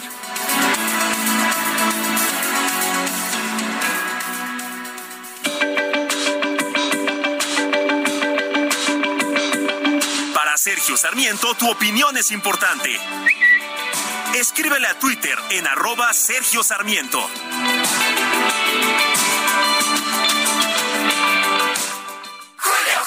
Hoy con este calor ya se antoja la playita, ¿no? Pues para la playa, llégale primero al 2x1 en trajes de baño, shorts y bermudas para toda la familia. Y además 3x2 en todos los desodorantes, talcos y cremas corporales o faciales. Con Julio, lo regalado te llega. Solo en Soriana. A julio 28. Aplica restricciones. Es delirante, tan demente, no buscarte entre la gente. Olvidar que no estás, no me quieres más, que nunca volverás. Te metiste en cada capa, es eterna la semana. Sin estar junto a ti, me pesa vivir, regresa voy a morir. La conciencia me miente, no puedo aceptar perderte. Yeah. Profunda como el mar, la tristeza. Seguimos escuchando música de Kalimba, que está cumpliendo 40 años. Cumplió ayer 40 años. Duele. Canta bonito, canta bonito Me gusta Kalimba. mucho. Y me cae muy bien, además, no sé a ti. Pues eh, fíjate, me parece agradable un chavo agradable, Kalimba. Y la verdad es que creo que nunca lo ha entrevistado. Este, no creo que no lo No, hemos ¿verdad? No, ¿no? no hemos, no, no hemos platicado con él. Pero bueno, eh, pues eh, estamos escuchando hoy su música y la estamos disfrutando. Vámonos rápidamente con más información, información importante. Ayer elementos de la Secretaría de Seguridad Ciudadana y de la Fiscalía General de Justicia de la Ciudad de México aseguraron una cantidad muy importante de cocaína. Omar García Harfush, titular de la Secretaría de Seguridad Ciudadana de la Ciudad de México. Muy buenos días. Muy buenos días, muchas gracias. Es, señor, cuéntenos de cómo se realizó este decomiso, cómo detectaron que venía pues eh, la droga en estos tráileres cuando pues sabemos que pasan eh, una cantidad impresionante y, y cómo fue que justamente dieron en el clavo. Sí, en este caso teníamos ya reportes de inteligencia y una investigación previa. Tenemos, recordemos que tenemos mesas permanentes con el Gobierno de México, con las instituciones de seguridad, con Defensa Nacional, Marina, Centro Nacional de Inteligencia, Guardia Nacional. En este caso, la Secretaría de Seguridad Ciudadana ya teníamos eh, algunos reportes previos eh, y ya se había iniciado una carpeta de investigación en la Fiscalía General de Justicia de la Ciudad de México. Cuando se confirmó el día y la hora, hicimos un, un operativo que también quisiera agradecer mucho a la Fiscalía General de Justicia del Estado de México, al fiscal José Luis Cervantes, que nos apoyó en todo, porque hicimos un operativo en el, en el circuito mexiquense del lado de del Estado de México y en Gustavo Amadero, ya aquí en la Ciudad de México. Se aseguran dos trailers, un, un vehículo más pequeño que venía como escoltando o punteando estos trailers. Se hace la primera revisión, se aseguran en tres plataformas, de las cuatro plataformas, tres traían droga oculta.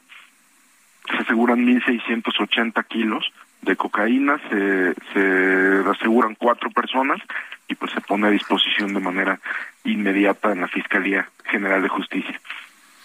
Eh, ¿Cómo detectan este tráiler? Ya teníamos una investigación previa, ya ya teníamos, ya sabíamos que trailers eran, ya ya había reportes previos, no fue aleatorio, no fue una detención. Bueno, ¿de dónde de dónde venía la droga? De Oaxaca, venía proveniente de, de Colombia, Oaxaca son los primeros reportes que tenemos y de Oaxaca, de Puerto Escondido, para ser eh, específicos, iban a, a trasladar a la Ciudad de México, dejar una parte de la droga en la Ciudad de México, en la zona metropolitana, en la zona centro de la ciudad también, no sabemos cuánto, no sabemos qué parte iban a dejar aquí en la ciudad y el destino final de la mayor cantidad de droga era en Los Ángeles, California. Ahora eh, se hablaba antes de que México era una eh, un país solo de tránsito. Ahora se habla de pues que esta droga se iba a quedar aquí en, en, eh, en la ciudad y que de aquí se iba a distribuir. ¿Esto es correcto? Sí, es correcto. Yo creo que tiene muchos años que, que hay un consumo importante de narcomenudeo en nuestro país. Eso cambió mucho desde hace un poco más de 20 años ya, donde también pues se elevó el consumo en, en, el país. Eh, ¿Hubo detenidos en este operativo? Tenemos cuatro detenidos. Tenemos cuatro detenidos eh, que sabemos que pertenecen a una célula delictiva que opera en Sinaloa, Durango y Sonora. Son cuatro detenidos tres vehículos, de los cuales son dos trailers y un vehículo más pequeño y 1.680 kilogramos de cocaína. ¿Esto era de la Unión Tepito, este, esta mercancía? No, no, no, no. sabemos que una parte sí se iba a quedar, no sabemos cuánto, pero no, la Unión no tiene esa capacidad ni para transportar eso, ni, ni esos fletes, ni esa operación. Esto estamos hablando de una célula criminal más grande que, que opera en el interior del país, que ya en cuanto tengamos las primeras declaraciones de estas personas en la Fiscalía, pues podremos dar mucho más información y sobre todo información precisa. Secretario, ¿qué se hace con esta droga una vez que se captura? Es una gran cantidad de droga, 1.680 kilogramos. Eh, entiendo que se debe preservar por lo menos una parte para, para, para hacer prueba, pero ¿qué, para, para prueba en los procesos judiciales, pero ¿qué pasa con ella? ¿Qué, qué determinación se toma? ¿Se destruye? ¿Se almacena? ¿Qué pasa con, con la droga? Sí, bueno, nosotros como Policía de la Ciudad de México la ponemos a disposición de la Fiscalía que ya está puesta a disposición. La Fiscalía tiene que hacer sus peritajes a cada uno de, las, de los paquetes que se encontró y ya después pues tendrá que ver la Fiscalía que ellos lo van a informar, tengo entendido, hoy, hoy mismo o mañana, si declinan a la Fiscalía General de la República o, o este o, ellos se hacen cargo. Pero eso ya lo va a informar la Fiscalía. Eh, señor, se habla de un decomiso histórico, pero usted decía que no es la primera vez que pues hay un eh, una eh, pues se intercepta este tipo de, de cargamentos también importantes. Sí, o sea, este es el, en la ciudad, porque obviamente en el interior del país ha habido y ha habido más grandes, pero en la ciudad no había habido uno así de 1.680 kilos, ¿no? Que son casi 1.700 kilos. Hace un año aseguramos más de una tonelada también en una operación en conjunto con la Secretaría de la Defensa Nacional, en Tlalpan. Tuvimos a varias personas y se aseguró una cantidad importante de armas también. Entonces sí ha habido varios, varios operativos de distintos tipos, no solo de aseguramientos de droga, ¿no? Con Secretaría de Marina y con Secretaría de Defensa Nacional hemos detenido más de 80 generadores de violencia, bueno, que generaban violencia en la ciudad y muchos los hemos detenido ya fuera de la ciudad con ayuda de, de ellos. ¿Podemos esperar enfrentamientos? Sabemos que en otros estados, cuando hay una situación de esta naturaleza, hay enfrentamientos entre las bandas y hay situaciones de violencia. Eh, ¿Cree usted que podríamos ver este escenario? No, no lo creemos así y, y creemos más bien un, que es una buena noticia para la ciudad que esta droga no llegue a las calles y sobre todo el efectivo que iba a representar para las organizaciones criminales producto de la venta de esta droga, pues no la van a tener las estructuras. Es un debilitamiento importante que no les llegue esa cantidad de efectivo donde pueden tener un poder corruptor este, bueno, dinero para corromper a las autoridades, dinero para comprar armas, dinero para comprar vehículos, para cooptar jóvenes. Entonces, lejos de esperar un enfrentamiento, esperamos que, que, que es una que es algo que va a ayudar mucho a, a pacificar y a que y a que esté más tranquila la ciudad. Muy bien, pues le agradecemos haber platicado con nosotros esta mañana. Muy buenos días. Muchísimas gracias, buenos días. Hasta luego, Mar García Harfush, titular de la Secretaría de Seguridad Ciudadana de la Ciudad de México. 8 de la mañana con 42 minutos. Llegó una oferta muy fresca. Aprovecha que el pollo entero fresco está a 42.90 el kilo y la carne molida de res especial 80-20 a 88.90 el kilo. Sí, a solo 88.90 el kilo. Con Julio, lo regalado te llega. Solo en Soriana, a julio 27. Aplican restricciones. Válido en Hiper y Super. El Químico Guerra. Con Sergio Sarmiento y Lupita Juárez. Químico Guerra, adelante. ¿Qué nos tienes hoy? Sergio Lupita, he platicado con ustedes la puesta en marcha de las primeras plantas de hidrógeno en el mundo, ¿no? Comenté hace poquito con ustedes lo de Holland Hydrogen One en Holanda, que inclusive está conectada ya a un hidrogenoducto para llevar el hidrógeno eh, como combustible a diversos puntos del país. Eh, pero no había hablado de los Estados Unidos, como que andaban un poco rezagados. Pues fíjense que ahora Invenergy, multinacional estadounidense de desarrollo y operaciones de generación de energía, anunció su primer proyecto de hidrógeno verde. Se trata de South Valley Hydrogen, un proyecto de 20.000 metros cuadrados que utilizará a la planta solar del propio Invenergy, ubicada en Illinois, y empleará electrolizadores, electrolizadores bajos en carbono de Omnium International, una empresa extraordinaria cuya misión es crear productos y soluciones que faciliten una forma de vida sustentable y que promueva el uso de hidrógeno verde, aquel hidrógeno producido empleando 100% de energía renovable que alimente a la industria alrededor del mundo para transformar sus operaciones e invertir en un futuro bajo en carbono. Se espera que esta planta genere hasta 52 toneladas de hidrógeno, tendrá una capacidad para almacenar 400 kilos de hidrógeno para proporcionarlo al Centro de Energía Nelson, que tiene el mismo Energy, y este centro produce 584 megawatts de energía eléctrica. Una comparación, Laguna Verde, nuestra nuclear eléctrica, eh, tiene una capacidad instalada por reactor de 820 megawatts.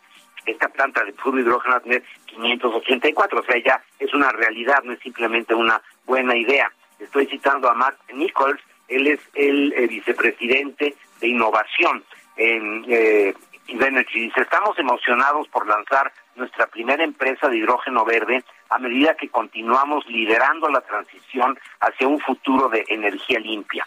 El hidrógeno verde es una solución innovadora que nos permite descarbonizar sectores de la economía. Estos proyectos pueden escalarse rápida y eficientemente para alcanzar aplicaciones de megawatts a gigawatts Estamos orgullosos de trabajar con Omnium, esta empresa que les mencioné, es Lupita Omnium International, en el lanzamiento de este desarrollo. Es un hito importante, ya entra en los Estados Unidos en este escenario de la producción de hidrógeno verde, lo que ahorita aquí en México parece una pues una curiosidad por ahí que sucede en otros lados, ya está en la economía eh, del mundo y generando energía limpia que nos permita precisamente evitar estos fenómenos como la terrible onda de calor que están sufriendo varias partes del mundo, inclusive nuestro país, Sergio Lupita.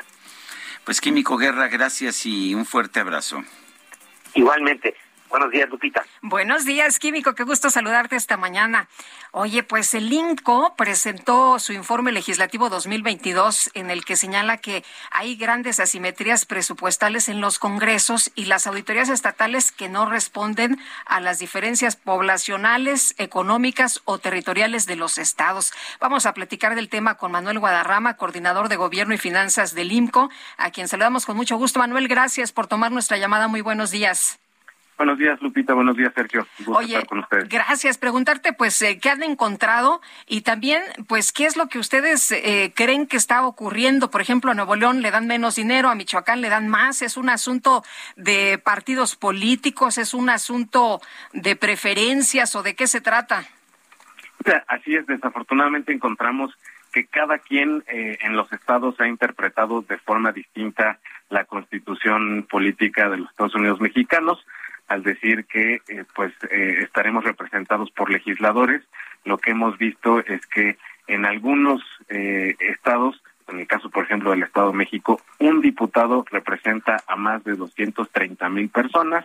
En el caso de Campeche, un diputado representa a 30 mil personas. Es decir, tenemos unas disparidades realmente pues que se reflejan también en la parte presupuestal, en la parte de, de, cuántos recursos tienen nuestros congresos, a pesar de que pues los legisladores tienen a lo largo y ancho del país tienen relativamente pues las mismas funciones, representar el interés público, representar eh, el, la gestión justamente de los recursos, es decir, que este cumpla lo que ellos mismos aprueban en sus presupuestos, eh, verificar que los recursos vayan destinados a, estos propósitos, eh, funciones político-administrativas, de ratificación, de nombramientos.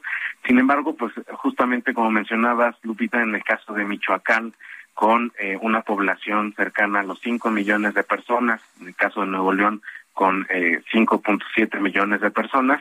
La diferencia en el costo de los congresos, pues realmente sí llama la atención. En el caso de Michoacán, el costo del congreso es de 934 millones de pesos, es decir, casi mil millones de pesos que se van en Michoacán para el congreso, y en el caso de Nuevo León, 400 millones de pesos. Entonces, pues estas asimetrías obviamente también se traducen en el costo que tenemos pues por los diputados eh, eh, en los diferentes estados. En el caso, por ejemplo, de Baja California, un diputado eh, Andrés saliendo en 27 millones de pesos, en el caso de Colima ni siquiera llegamos a los 5 millones de pesos por diputado. Entonces, estas asimetrías no responden eh, a cuestiones justamente económicas, a cómo está el Producto Interno Bruto de cada estado, no responden a cuestiones territoriales, igualmente, pues como mencionaba, tampoco responden a, un factor poblacional. Entonces, tenemos ahí una labor pendiente para eh, pues seguir armonizando esta interpretación que se da de eh, la proporcionalidad en cada uno de los congresos de los estados. Manuel, me, me, me, pongo a pensar, ¿existe alguna correlación que se pueda medir entre lo que se gasta en un Congreso estatal y la eficiencia que pueda tener ese Congreso?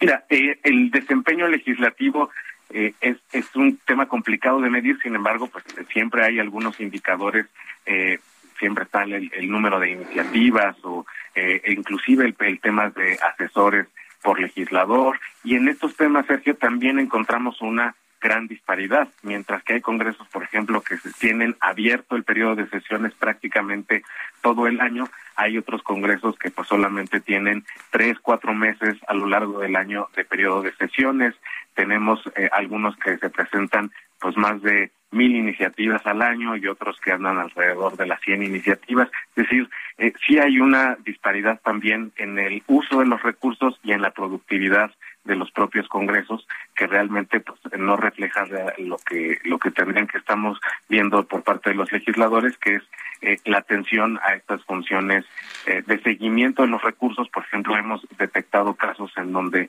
los congresos a pesar de que reciben los informes trimestrales del gasto de los gobiernos estatales y desde el primer trimestre, Sergio, eh, pues se encuentran ahí que ya se sobreejerció el recurso aprobado en 100%, en 200%.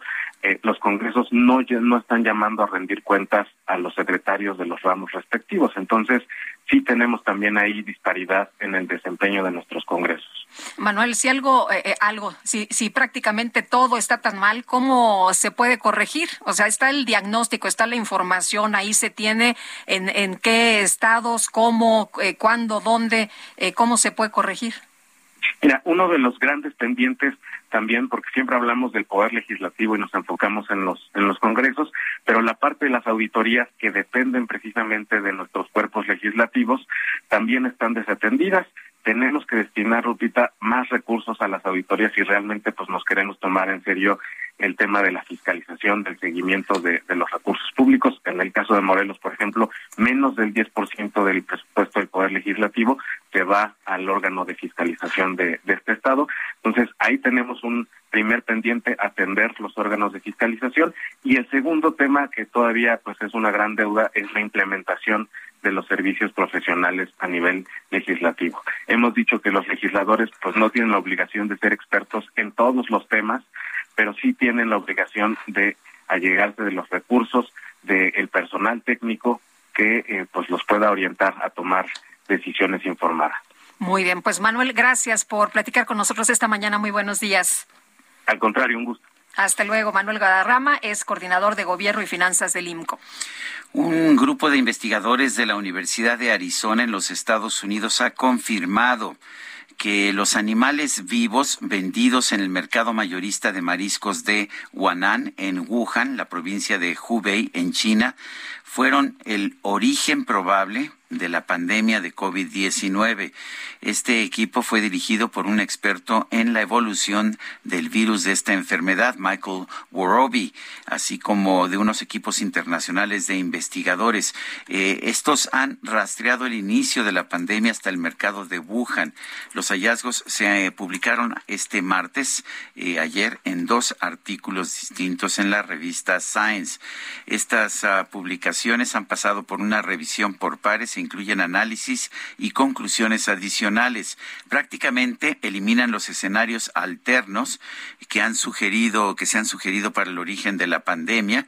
Concluyen los autores que la primera propagación a los humanos desde animales probablemente se produjo en dos eventos de transmisión separados en el mercado de Huanan a finales de noviembre de 2019.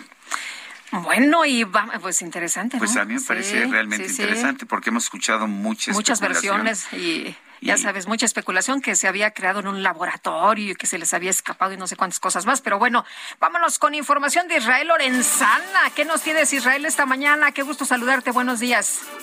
Lupita, Sergio, el gusto es mío. Estoy ubicado exactamente aquí, a un costado del mercado de la Merced. Es la zona de la alcaldía Venustiano Carranza y bueno, pues aquí se está desarrollando un operativo por elementos de la Secretaría de Seguridad Ciudadana. Esto a consecuencia de, que circuló un video, Sergio Lupita, donde se observa cómo están extorsionando a uno de los locatarios del mercado de la Merced, que era, este sujeto se apercibe como pues integrante de un grupo delictivo. Y bueno, pues en ese sentido el secretario de Seguridad Ciudadana, Omar García Harfush, ha ordenado que se disponga un importante dispositivo policiaco aquí en las inmediaciones del mercado de la Merced, del mercado de dulces de Ampudia, así que bueno, pues esta presencia policiaca estará durante todo el día por tiempo indefinido. En materia vehicular, a través de Avenida Circunvalación, ya con asentamientos considerables para nuestros amigos que van con dirección hacia la zona de Fray Servando, hacia la zona de la calzada La Viga, así que bueno, pues habrá que tomarlo en cuenta y anticipar su paso por varios minutos. Lupita, Sergio, información que les tengo. Israel, muchas gracias, buenos días. Hasta luego. Y rápidamente, muy rápidamente, Gerardo, ¿qué nos tienes? Información del eje 5 Sur, Sergio Lupita, vámonos rápido. Y ha disminuido la frecuencia de autos sobre esta arteria y van a transitar del eje 5 Oriente Javier Rojo Gómez hacia el circuito interior. Hay problemas para superar el circuito interior y es por operación de. Y por lo pronto, el reporte seguimos muy pendientes. Y nosotros vamos a una pausa y regresamos.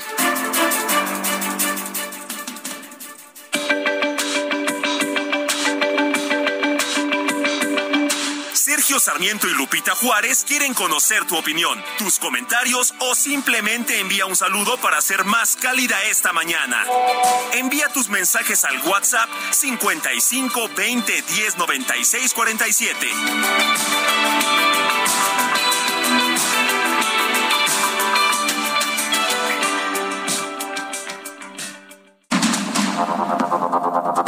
Continuamos con Sergio Sarmiento y Lupita Juárez por el Heraldo Radio.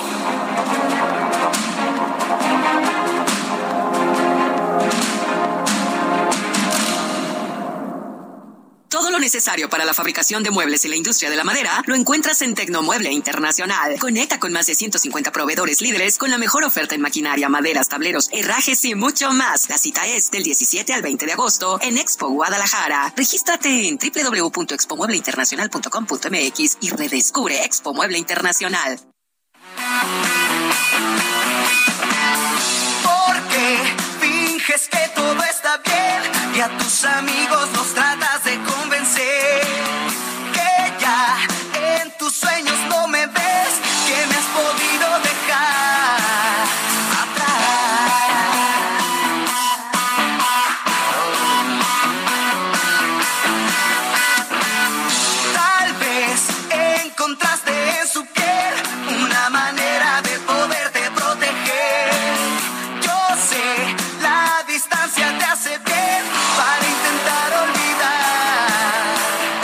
Seguimos escuchando música interpretada por Kalimba, quien ayer cumplió 40 años. Esto se llama Jamás. La soledad entre mis brazos este ritmo vámonos a los mensajes. Querido Sergio Lupita, juzgar con perspectiva de género no es castigar a un hombre aunque sea inocente. Significa juzgar buscando hacerlo dejando a un lado prejuicios contra las mujeres. Sin embargo, la manera en que la Fiscalía de Jalisco dio a conocer los eh, videos, cuya valoración las hará un juez, no es la adecuada. Pareciera que hay la intención de dañar la imagen de la víctima. A eso se le llama revictimización, volverla a atacar. Ella está muerta, quemada viva, con antecedentes de haber recibido violencia y no haber sido atendida. Es lo que nos dice Edna Lorena Pacheco desde Aguascalientes y Edna, le agradecemos mucho este mensaje. Dice otra persona, felicidades por su programa. Quiero comentarles que dudo mucho de la incautación de la cocaína por la cantidad y por la ruta supuesta de traslado. Si llegó tal cantidad y la llevarían a Los Ángeles, ¿por qué traerla a la Ciudad de México? Hubieran traído solo lo que iban a dejar en Tepito y la demás la hubieran trasladado por la costa de Guerrero, Michoacán, Jalisco, Colima, Sinaloa, Sonora y Baja California. Hace poco no atrapaban ni una mosca y ahora agarran narcos, incautan droga, supuestamente con labores de inteligencia. Yo le llamo pitazos, no veo nada nuevo en la lucha contra las drogas, están peor que nunca. Soy David Illescas. Son las nueve de la mañana con tres minutos. Hoy con este calor ya se antoja la playita, ¿no? Pues para la playa, llégale primero al 2x1 en trajes de baño, shorts y bermudas para toda la familia. Y además, 3x2 en todos los desodorantes, talcos y cremas corporales o faciales. Con Julio, lo regalado te llega. Solo en Soriana. A julio 28. Aplican restricciones. Esta mañana el presidente Andrés Manuel López Obrador anunció que va a presentar una reforma a la ley de austeridad republicana para garantizar que ningún funcionario público gane más que el titular del Ejecutivo.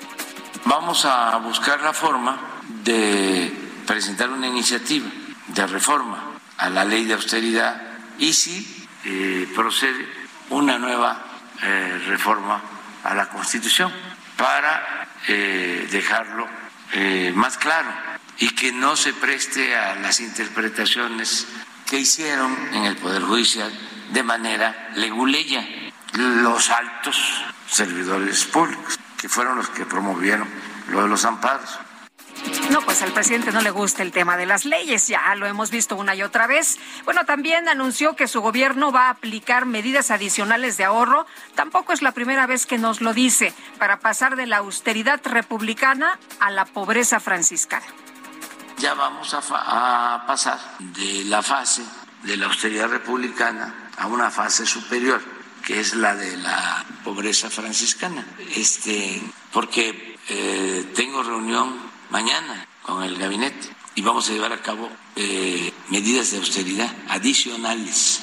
Como vamos a reducir bastante, casi no va a haber viajes al extranjero, vamos a procurar que toda la comunicación se haga por teléfono o por teleconferencias. Y vamos a reducir viáticos aún más y otras medidas. El canciller Marcelo Ebrard informó que el gobierno de Qatar invitó al presidente López Obrador pues al extranjero a acudir a la inauguración de la Copa Mundial de Fútbol en ese país.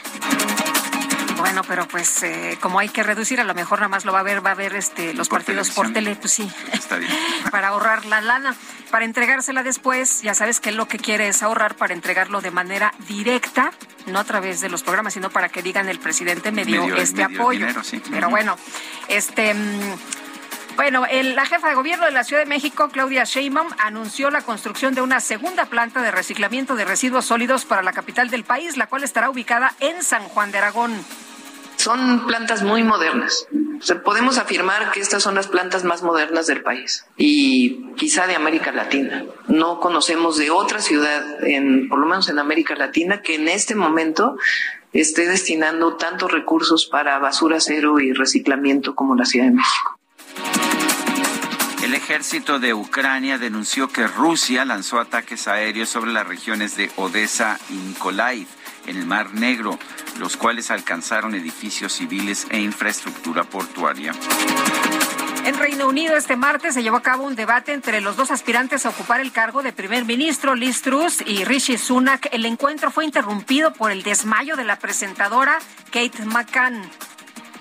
Encontrarme a alguien como tú con esa sencillez que te caracteriza. No ha sido una tarea nada fácil porque tú eres única.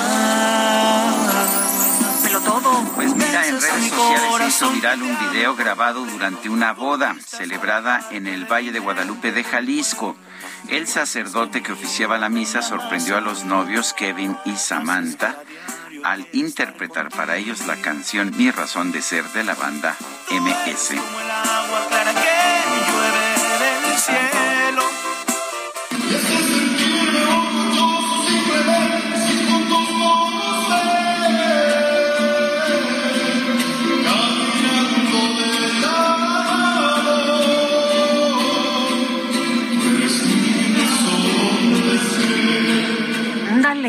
Qué buenos atributos tiene este padre. Canta muy requete bien. Son las nueve con siete minutos. Llegó lo natural. Aprovecha que el Durano Prisco está a 39.80 el kilo. Sí, a solo 39.80 el kilo. Y el tomate guaje a 10.80 el kilo. Sí, a solo 10.80 el kilo. Con Julio, lo regalado te llega. Solo en Soriana. A julio 27. Aplican restricciones. Vale, venir y super bajo el cielo, la ciudad se empieza a iluminar. Esta noche todo lo que quiero es bailar. Solo espero que esta vez te quieras acercar y así comenzar. La, la micro deportiva.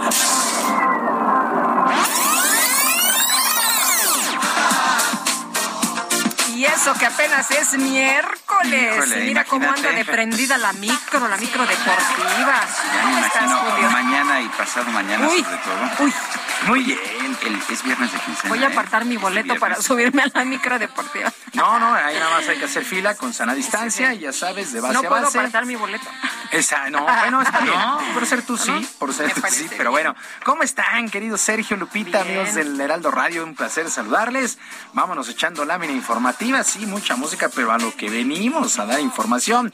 Bueno, el día de ayer el equipo del Real Madrid y las Águilas del América empataron a dos goles en un duelo amistoso que se celebró en San Francisco, el cierre de la gira internacional del equipo americanista y prácticamente el inicio de la pretemporada del conjunto del Real Madrid. Al minuto 5, Henry Martín sorprendió con el 1 por 0, pero Karim Benzema al 22, el 1 por 1, con el que se fueron al descanso. Ya en la parte complementaria de penalti al 55 en Hazard adelantó al Madrid, pero al 82 Álvaro Fidalgo también por la misma vía del penalti puso los números definitivos 2 por 2, un resultado que llama la atención. Por supuesto, eh, se habían, este fue el quinto enfrentamiento. El Real Madrid habría ganado en cuatro ocasiones, ahora empataron. También en el balompié local arrancó la jornada 5 del torneo de apertura y en resultados del día de ayer, los Cholos de Tijuana sorprendieron dos goles por uno a los rojinegros del Atlas. El actual campeón, el cuadro rojinegro, no ha tenido un buen arranque de temporada, pero todo esto se entiende según el técnico Diego Coca.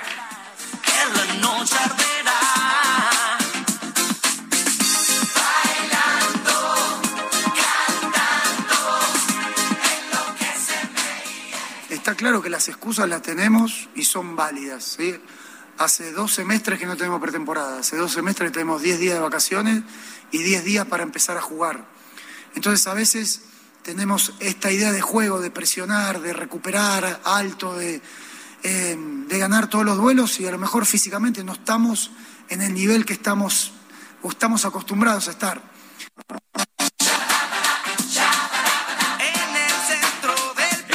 El Atlas no ha arrancado nada bien. Los que sí andan con el pie derecho son los Rayados del Monterrey, que el día de ayer vencieron 1 por 0 a la Franja del Puebla. Con este resultado, los Rayados se mantienen con el liderato general de la competencia, pero eso es lo que menos le interesa al técnico Víctor Manuel Bucetich, quien reconoce falta mucho camino en la presente campaña.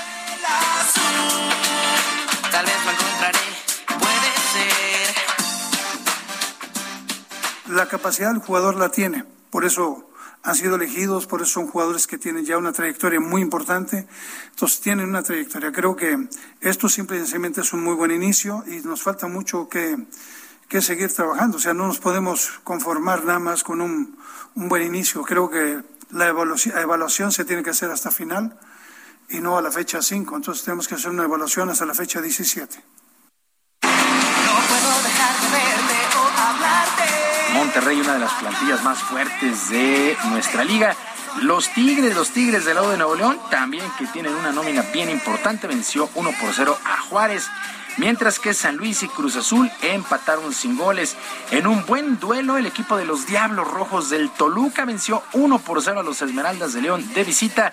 Daniel Álvarez al 89 marcó el tanto de la victoria para el equipo del Toluca y en términos generales el duelo cumplió con las expectativas con dos equipos que han mostrado buen fútbol, así lo reconoció el timonel de los Diablos, Ignacio Ambrés. Se pasan las horas, en silencio la falta de me está confundiendo, recordando aquellos momentos. Y después el partido se vuelve de ida, muchas veces de ida vuelta, por momentos ellos, por momentos nosotros. Después yo creo que con la expulsión de, de Fidel cambia un poco a favor nuestro, entre comillas porque tenemos una para meterla nosotros, ellos tienen una muy clara también, y mira, al final en una pelota que menos piensas que puede ser la peligrosa, Fideo termina haciendo el gol. Esta jornada 5 continúa el día de hoy a las 7 de la noche. Querétaro estará enfrentando a Chivas, Necaxa contra Pachuca y a las 9 con 5 Pumas contra el equipo de Mazatlán. Se espera el debut de Dani Alves, la flamante contratación para el equipo universitario. Prácticamente se agotaron los boletos para el día de hoy en Ciudad Universitaria. Y actividad en el béisbol de la Liga Mexicana. Arrancaron series el día de ayer, ya la recta final de la campaña regular. Y resultados, los rideros de Aguascalientes vencieron 4 por 2 a los generales de Durango. Laguna 11 por 4 sobre los mariachis de Guadalajara, que son una calamidad se han comido cualquier cantidad de carreras en las últimas semanas. Monclova perdió 4 por 2 ante los guerreros de Oaxaca. Los toros de Tijuana 3 por 2 sobre el águila de Veracruz. Los leones de Yucatán apalearon 12 carreras por 5 a los zaraperos de Saltillo. En 8 entradas, recordar que pues, los juegos de martes y miércoles son a 7 innings aquí en el Alfredo Harp. Los sultanes de Monterrey vencieron 6 por 5 a los Diablos Rojos. Los tecolotes de los dos Laredos, 10 por 4 sobre los Tigres. Los Pericos de Puebla blanquearon 9 por 0 a Piratas de Campeche. Y los Bravos de León le pegaron 8 por 3 a los Olmecas de Tabasco. Continúa la lucha muy cerrada por el liderato tanto en la zona norte como en la zona sur. Repito ya la recta final de la campaña regular en el béisbol de la Liga Mexicana. Y el piloto mexicano Sergio Pérez deja el asfalto para pasar al agua, ya que anunció que se ha convertido en dueño del equipo México para el próximo proyecto que se llama E1 World Championship, que es un serial de regatas totalmente eléctricas. Uno de los principales motivos por los que aceptó el tapatío es la cercanía de amistad que tiene con Alejandro Ajaj, que es cofundador de esta categoría y uno de los principales promotores de la movilidad eléctrica. La lancha del SP Equipo México tendrá los colores de la bandera nacional, así es que dueño, dueño ya Sergio Pérez, pues de un equipo de motonáutica, pero en este caso eléctrica. Es un proyecto bien interesante que se dio a conocer el día de ayer. Sergio Lupita, amigos del auditorio, la información deportiva este miércoles. Les recuerdo nuestras vías de comunicación en Twitter. Estoy en arroba jromerohb, en arroba jromerohb, además de Barrio Deportivo en YouTube, de lunes a viernes a las 7 7 de la noche con diversión e información deportiva. Que es un extraordinario miércoles para todos. Muy bien. Gracias, Julio. Muy buenos días. Buenos días.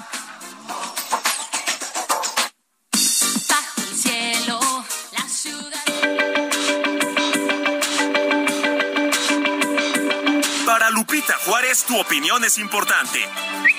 Síguela en arroba Lupita Juárez H.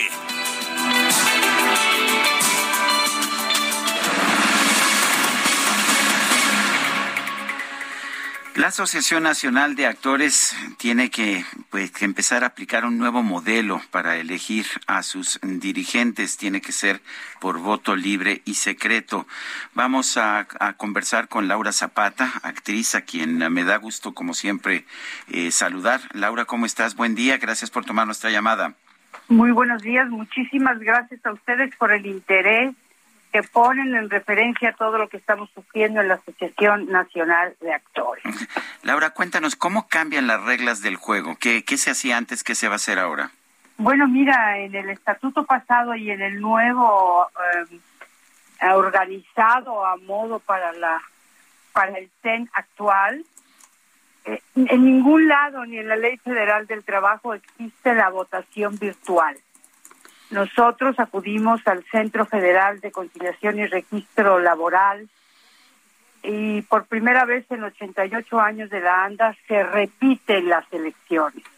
Estuvimos en varias reuniones y en la última reunión que mantuvimos con las personas del Centro Federal, nosotros dijimos, la, los representantes de tres planillas, curiosamente la planilla oficial no se presentó, eh, pedimos por favor que no nos obligaran y no nos pidieran violar el estatuto, que no queríamos eh, votación virtual, que nosotros estamos acostumbrados a la votación presencial y que es la votación que queríamos.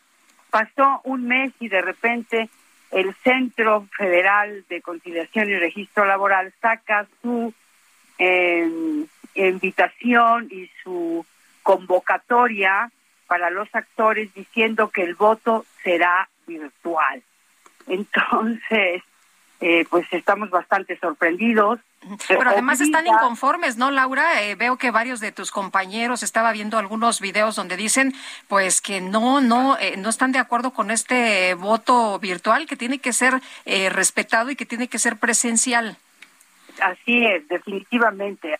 Jacqueline Andere, Verónica Caso, eh, Humberto Elizondo, Oscar, Oscar Traven, Leticia Calderón, eh, Keta Labat, todos hemos levantado una gran, eh, un gran porcentaje de los actores registrados en la ANDA, hemos levantado la voz, pero ellos siguen como una aplanadora. Sacan su convocatoria que eh, obligan a inscribirte en Cirbolab, que es la plataforma de de la Secretaría del Trabajo y Previsión Social, eh, diciéndote que si no te inscribes hasta el 22 de julio ya no vas a poder votar. Y yo, perdón, a mí nadie me dice cómo voy a poder votar. Mis cuarenta y tantos años de actriz y de ejercicio en los foros o en las tablas me dan el derecho de votar y, y no porque no me inscriba a la plataforma Lab no voy a poder votar. Bueno, el plazo era hasta el 22 de julio y como pocos compañeros se inscribieron porque no creemos en la votación virtual, entonces ellos mismos violan su convocatoria y amplían del día 22 al 4 de agosto. Entonces es una cosa verdaderamente incomprensible, o sea, no puedes entender qué es lo que pasa y qué es lo que está haciendo el Centro Federal de Conciliación y Registro Laboral hay una serie de eh, cuestiones que nos tienen muy preocupadas. O sea, están de alguna manera poniéndole la cama para que gane la planilla oficial, la planilla de los chuchos. Y bueno, pues yo creo que esto no es un juego limpio. Por eso estamos ¿Quiénes son los chuchos, Laura? ¿Quiénes son los eh, chuchos? Jesús Ochoa es el que está al frente bueno, paradójicamente, porque nunca estuvo en la Secretaría General, Muy, siempre muy cercano al una- gobierno, ¿no? ¿Perdón? Muy cercano al gobierno federal. muy cercano al gobierno federal, admirándolo, este, echándole odas, ¿no? Pero bueno, nosotros no tenemos nada que ver. Por ahí se dice que eh, él eh, está buscando una diputación y que el trato es que a cambio de la diputación, pues bueno, nosotros somos un bastión bastante importante y bastante apetitoso para la política y para esto, para la 4T. Entonces, eh, por ahí se rumora y se dice que el convenio es que van a hacer que, como de lugar, que los artistas eh, hagamos este voto virtual para entrar a la 4T y bueno, pues nuestra cabeza en charola de plata y estamos nosotros en contra del voto virtual. Entonces, lo que ustedes están pidiendo es que se respeten los estatutos nada más y que ustedes puedan votar como ustedes prefieran.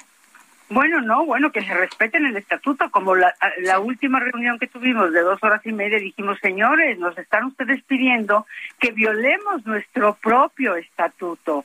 O sea, en ninguna parte del estatuto dice que puede ser la votación virtual. Además, también, pues es eh, una, ¿qué te digo? Están señalando a los a los actores viejos, los están eh, discriminando con esta votación porque hay muchos actores que no pueden y no saben y no conocen eh, de, de, de, pues ahora este tipo de cosas modernas, ¿no? Dicen, no, pues es que yo no tengo ni grabador, este, ni, ni, ni teléfono virtual, ni cómo, no sé cómo hacerlo. Exigimos voto presencial y no al voto virtual que nos dejen indefensión, porque ya tuvimos la experiencia en estas elecciones que en 88 años de la historia de la ANDA nunca había pasado, que se repitieran las elecciones porque no dejaron participar a mi planilla verde oro y fuimos la duda razonable por la que se suspendió esa votación. Pero en esa votación que la hicieron con este binomio de, de voto presencial y voto eh, a control remoto, en, en, el voto presencial ganamos, pero en el voto virtual casualmente, pues ellos dobletearon el voto. Entonces, bueno, pues es muy manipulable el voto virtual, no confiamos en ellos definitivamente, porque me imagino, bueno, se están tapando las espaldas porque no quieren que entre nadie más a ver qué es lo que ha pasado con todo el dinero que ha desaparecido de las partes intocables que como es eh, jubilación, eh, qué pasa con la casa del actor que no les han dado dinero, pues hay una serie de cosas que, que hay que atender. Laura Zapata, gracias por hablar con nosotros. Les agradezco muchísimo, Sergio y Lupita, gracias y no al voto virtual. Gracias. Hasta luego, Laura. Buenos días. Vámonos con eh, Mónica Reyes. Adelante.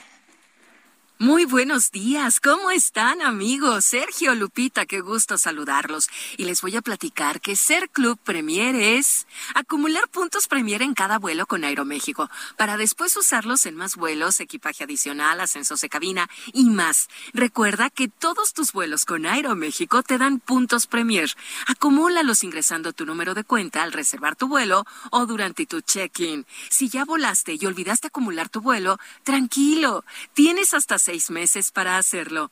¿Te estás preguntando, ¿qué puedo hacer con los puntos que acumulo? Puedes cambiarlos por más boletos de avión, artículos de la tienda en línea Club Premier, experiencias de hotel, experiencias Premier y mucho más. Ingresa a clubpremier.com y descubre las más de 90 empresas afiliadas. Encuentra lo mejor en cada experiencia. Y si aún no eres socio, inscríbete sin costo ahora.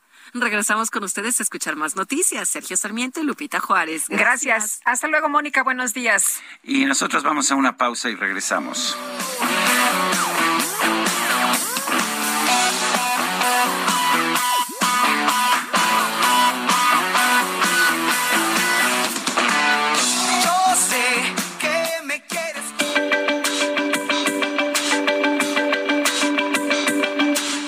Sarmiento y Lupita Juárez quieren conocer tu opinión, tus comentarios o simplemente envía un saludo para ser más cálida esta mañana.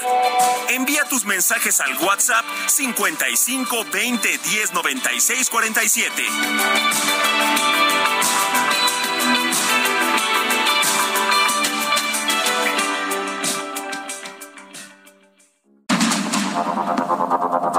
Continuamos con Sergio Sarmiento y Lupita Juárez por el Heraldo Radio.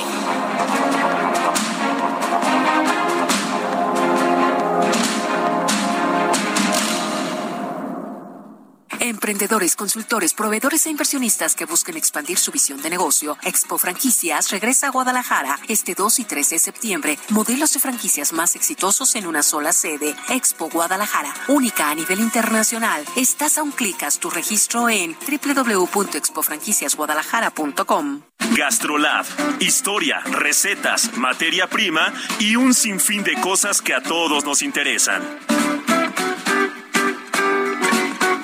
Soy el chef Israel Arechiga de Gastrolab y cuántas veces nos ha pasado que tenemos alguna cena con invitados. Soy están de suerte porque traigo una receta de un pastel helado de café que es espectacular y se hace sencillísima.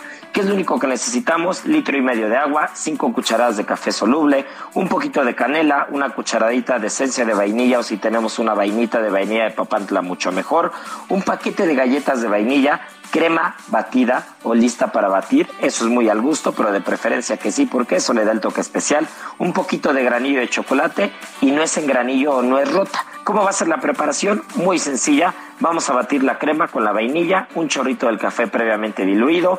Vamos a remojar las galletas en este café y después vamos a ir haciendo capas, de preferencia en una copa o en un vaso, entre la crema montada con el aromático, la galleta remojada en café y la nuez con granillo. Y ahora sí, a disfrutar de un postre muy sencillo y espectacular.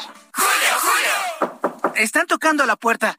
¿Quién llegó? Lo que llegó es el ahorro. 30% de descuento en enseres, hornos de microondas, ventilación y accesorios eléctricos. Y además, 2 por 1 en toda la cristalería. Sí, 2 por 1 Con Julio, lo regalado te llega. Solo en Soriana. A julio 28. Aplica restricciones. Yo sé, todo me sale bien, siempre seguro porque soy un hedonista. Sé que el mundo está a mis pies, porque la suerte me acompaña día a día. Yo sé que soy tan especial, que se desmayan cuando muestro mi sonrisa. Tal vez yo soy un talismán y el que me toca puede mejorar su vida. ¿Ya estamos al aire? Avísenme. Eh, tiene que ser este, ya sabes, quiere ser el protagonista en todo, ¿verdad? Me recuerda a no sé quién en, en un programa, este, en un programa de televisión que, que tiene lugar, un show que tiene lugar en las mañanas, que tuvieron que tuvieron ayer este a un cantante cubano, ¿no? A Mauri Pérez sí. en ese show eh, de la El show competencia. bueno, pasaste? Bueno. Esto que estamos escuchando es Mi Otro Yo. Nosotros no tenemos a Mauri Pérez, pero tenemos a Kalimba. Llegaste y me transformaste. Bueno, bueno. ándele, ándele. Luego ando de se- llevado, que ¿verdad? se Luego se enoja el lleva. presidente y ya sabes. Yo por eso siempre ac- aclaro, fue el Quique, señor presidente. Es, fue el pues. Quique. Bueno, vámonos a los mensajes. Fernando Rocha, muy buenos días. Sergio Lupita López se queja de que los funcionarios ganan más que el presidente. Un sicario gana mucho más que el mismo presidente y ahí no dice nada, no ataca ese tema. Se va con el discurso de que la misma pobreza los obligó a hacer eso. Saludos desde Coajimalpa. Y dice otra persona, soy José Pérez. Tú mismo lo has dicho, salarios justos y bien pagados. Hay muchas empresas que pagan menos a personas con más conocimientos y estos ministerios, jueces y magistrados corruptos no los corren y ganan estratosféricos salarios. Dime, ¿cuántas empresas pagan 500 mil al mes? Andas muy equivocado y por cierto, esos sí son de pasados sexenios, es José. Bueno, vamos a, un tema importante que tiene que ver precisamente con la transparencia. Tras la caída de la plataforma de Compranet, se pone en juego la transparencia de 722 mil millones de pesos. Se dice que cada minuto circulan más de 2.7 millones de pesos. Imagínese nada más de lo que estamos hablando. Y se firman, pues también un montón de contratos públicos que deberían estar, pues a la vista de todos, prácticamente en una caja de cristal. Mariel Miranda, coordinadora del Programa para la Democracia, Anticorrupción y Desigualdades de Transparencia Mexicana. Muchas gracias por platicar con nosotros esta mañana. ¿Cómo ves esto que ha ocurrido? Nos dicen que es un tema técnico, que no era la intención, que no se está poniendo nada en lo oscurito y que en dos semanas, pues esto ya va a estar de regreso. ¿Cómo ves? Eh, pues muchas gracias por la invitación y el espacio. Eh, creo que lo que ha sido bastante preocupante es la poca información disponible que ha habido sobre por qué no está funcionando Compranet. Las respuestas por parte de la Secretaría de Hacienda han sido eh, pues bastante bastante débiles en términos de que pues su, su máxima ha sido que nadie está obligado a lo imposible, no nos, no nos hacen saber qué es lo imposible y mientras no haya una comunicación certera sobre lo que está ocurriendo, eh, pues se va a seguir abonando a la especulación y la pérdida de confianza. El, eh, lo que dijo ayer, lo que se dijo ayer en la Secretaría de Hacienda, no se explicó qué es lo que pasó. Bueno, hubo una explicación que pues no me quedó clara a mí, pero dijeron que en agosto vuelven, que en la segunda semana de agosto estaría nuevamente funcionando Compranet. ¿Qué opinas de eso? Pues eh, es, es correcto que nos empiecen a dar luz sobre cuándo eh, va a estar activo de nuevo Compranet, pero lo cierto es que sí vamos a necesitar una investigación para saber qué falló y también para poder auditar de algún modo todo lo que se esté comprando en este periodo en el que la ciudadanía no pueda ver en tiempo real cómo están comprando no solo el gobierno federal, sino también los gobiernos estatales y municipales. Eh, Mariel, eh, ¿consideras que esta información que no estamos eh, viendo después de 12 días eh, se pueda ocultar? Lo que ellos han dicho es que ahí está la información y que la vamos a poder ver, que vamos a tener acceso. Pues mira, eh, con la determinación del gobierno federal de que lo que se compre en estos días eh, se suba al diario oficial de la federación, lo cierto es que estamos volviendo a una época de juntas presenciales, de papel, donde pues ya sabemos que eso eh, pues puede ser un espacio para la opacidad y también puede implicar riesgos de corrupción. Eh, el, gobierno federal estableció que todo lo que eh, en este momento está en el diario oficial de la federación, una vez que Compranet eh, vuelva a estar activo, se va a subir ahí pero pues habrá que ver que eh, sí podamos rastrear todo y también que efectivamente todo lo que se compró sí exista en términos de información, eh, no solamente por el gobierno federal, sino también por los estados. Mariel, ¿tú piensas que Compranet ha sido un instrumento adecuado? Finalmente hay quien dice pues que hemos seguido bien, viendo actos de corrupción. ¿Piensas que es, que es adecuado? Pues mira, eh, México es pionero en el uso de estos sistemas. Recordemos que Compranet no solamente es una plataforma que permite transparentar la información, que permite que tú y yo podamos consultar qué compra el gobierno, sino que también es una plataforma transaccional, es decir, eh, limita las relaciones eh, presenciales que sabemos que pueden eh, generar riesgos de corrupción. Definitivamente a Compranet todavía le falta mucho. Cuando inició este gobierno incluso se mencionó eh, que había que seguir trabajando en la procuración de esta plataforma. Eh, también sabemos que hay adecuaciones que se tienen que hacer a nivel estatal o con otros gobiernos, por ejemplo, el Poder Legislativo, el Poder eh, Judicial, pero eh, definitivamente estábamos en un mejor escenario con Compranet que sin Compranet.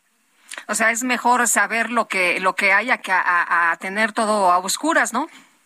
Efectivamente, y pues creo que eh, gracias a Compranet, no solamente la ciudadanía, sino también eh, quienes hacen periodismo de investigación y la sociedad civil hemos podido rastrear algunos contratos que fueron mal dados o que están fuera de proporciones respecto a los precios. Eh, pues es mejor tener información que no tener información. Muy bien. Pues Mariel, muchas gracias por conversar con nosotros. Muy buenos días. Muy buenos días y muchas gracias a ustedes. Hasta luego.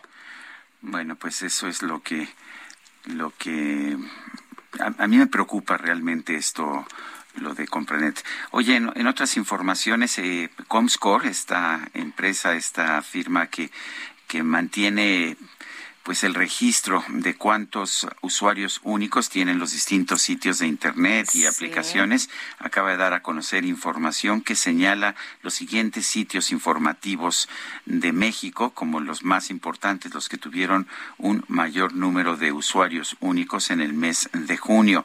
En primer lugar está el Universal con 17 millones. En segundo ¿Y en el lugar, segundo lugar, el Heraldo, que es el nuevo chavo de la cuadra, el Heraldo con 14.6 millones en tercero está Milenio con 13.8 millones y Uno TV, es, le sigue Uno TV con 12.4 millones y el financiero con 12 millones. Estos son los cinco, eh, pues los cinco líderes en usuarios únicos en sitios de internet, aplicaciones. Y aquí lo que me llama poderosamente la atención es que el nuevo chavo de la cuadra El Heraldo de México está en segundo lugar con 14.6 millones de visitantes únicos. Pues qué alegría, me da mucha felicidad y la verdad es que pues mucho éxito, Sergio, mucho éxito, que siga más aquí en el Heraldo en todas las plataformas y pues vámonos con más, ¿verdad? Vamos con Mónica Reyes, adelante. Hola, ¿cómo están? Lupita Juárez, Sergio Sarmiento, un gusto saludarlos cada mañana. Y bueno, pues yo les platico que queda poco tiempo a los días únicos de City Banamex. Cámbiate con nosotros y disfruta de promociones únicas en todos nuestros productos. Descubre cuál es el ideal para tu momento de vida. No pierdas la oportunidad de participar para ganar uno de los últimos boletos dobles para el Fórmula 1 Gran Premio de la Ciudad de México 2022, presentado por Heineken.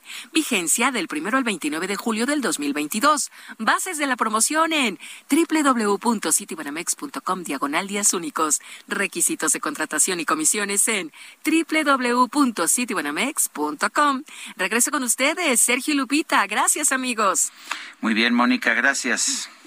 Bueno, y Abigail Ocampo, la jueza primero de distrito en materia de amparo y juicios federales en el Estado de México, admitió a trámite el nuevo amparo para suspender provisionalmente la orden de detención con fines de extradición a Estados Unidos y la orden de reaprehensión en contra de Rafael Caro Quintero, ex líder del cártel de Guadalajara. Y bueno, pues en el aviso la jueza también ordena que Caro Quintero cuente con asistencia letrada y estableció un plazo de 24 horas para que se le designe un profesionista que desempeñe esas facultades, mismo que ha de acudir a este órgano jurisdiccional para aceptar y protestar también el cargo. Bueno, en otros temas, Genaro García Luna, el exsecretario, el exsecretario de Seguridad Pública, el gobierno de Felipe Calderón solicitó que su juicio en Estados Unidos se aplace hasta el próximo 9 de enero de 2023. Los abogados de Genaro García Luna señalaron que el expediente consta de más de un millón de páginas de evidencia. Y bueno, pues esto es lo que lo que está ocurriendo. Se está señalando que, eh, que los abogados necesitan de más tiempo para poder revisar, revisar esta, toda esta información. Señalaron los abogados que también hay 13.600 páginas que contienen material relacionado con testigos. En principio, el juicio está previsto para iniciar el próximo 24 de octubre pero pues habrá que estar pendientes de lo que decide el juez ante esta esta petición de los abogados de Genaro García Luna para que se aplace el juicio hasta el próximo mes de enero del 2023. Bueno, y vámonos ahora con información de Israel Lorenzana. ¿Por dónde andas, Israel? Buenos días, cuéntanos. Lupita, Sergio, muchísimas gracias. Ahora nos hemos trasladado hasta la avenida Oceanía, exactamente en el bajo puente del circuito interior, y este lamentablemente un motociclista ha perdido la vida. Las primeras versiones señalan que venía conduciendo exceso de velocidad, pierde el control, se cae de la motocicleta y venía una pipa que transporta agua a un costado de él y bueno, pues lamentablemente lo arrolla.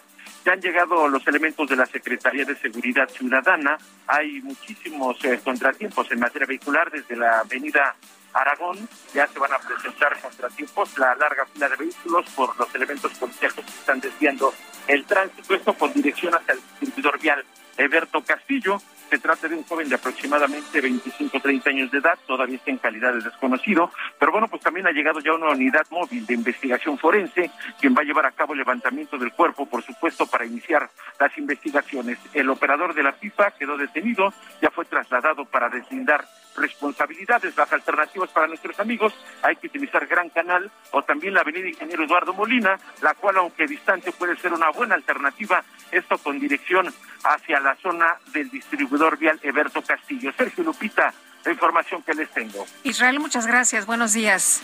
Hasta luego. Y vamos ahora con Gerardo Galicia. ¿Dónde te encuentras, Gerardo? Adelante.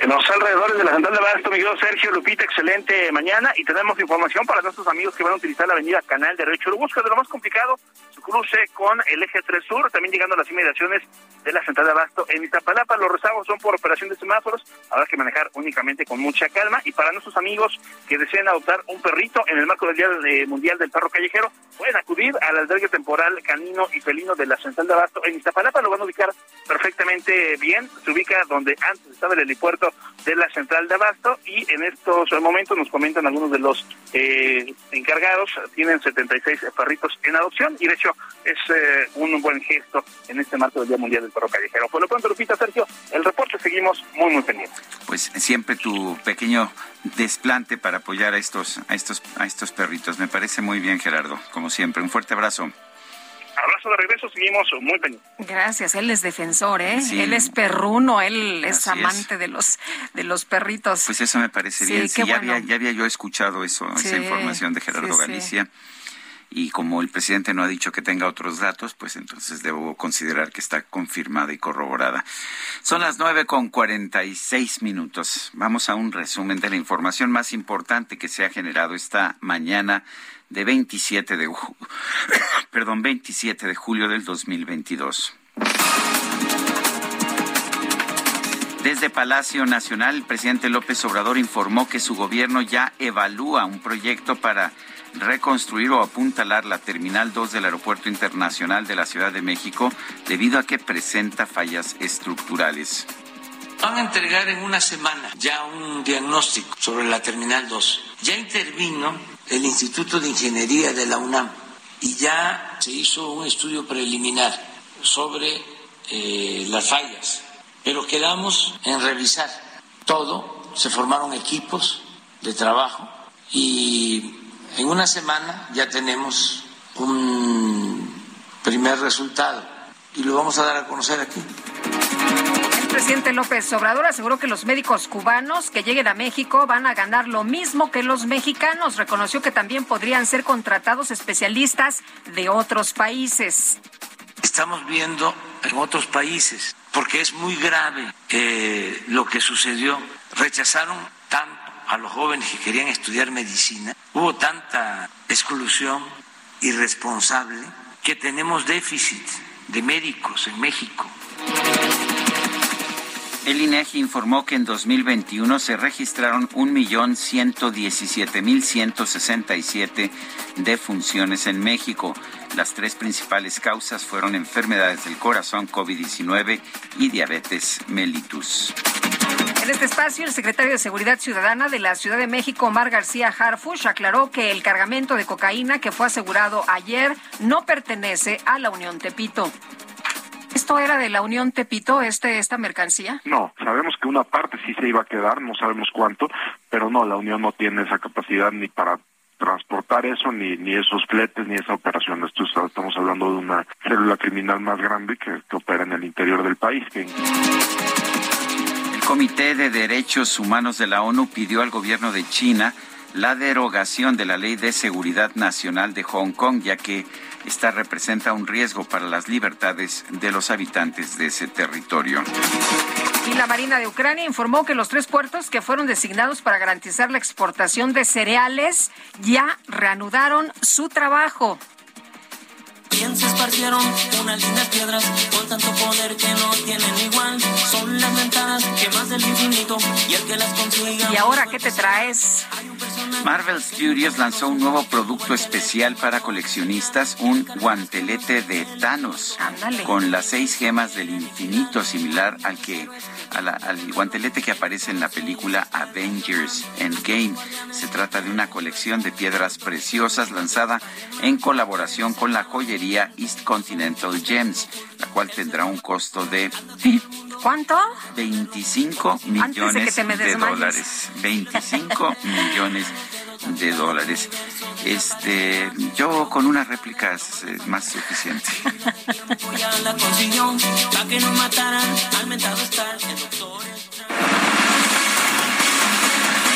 ¿Pasaste de qué? ¿De fase qué? Pasé de la fase de austeridad republicana a la pobreza franciscana. No, pues no, te, no te alcanza.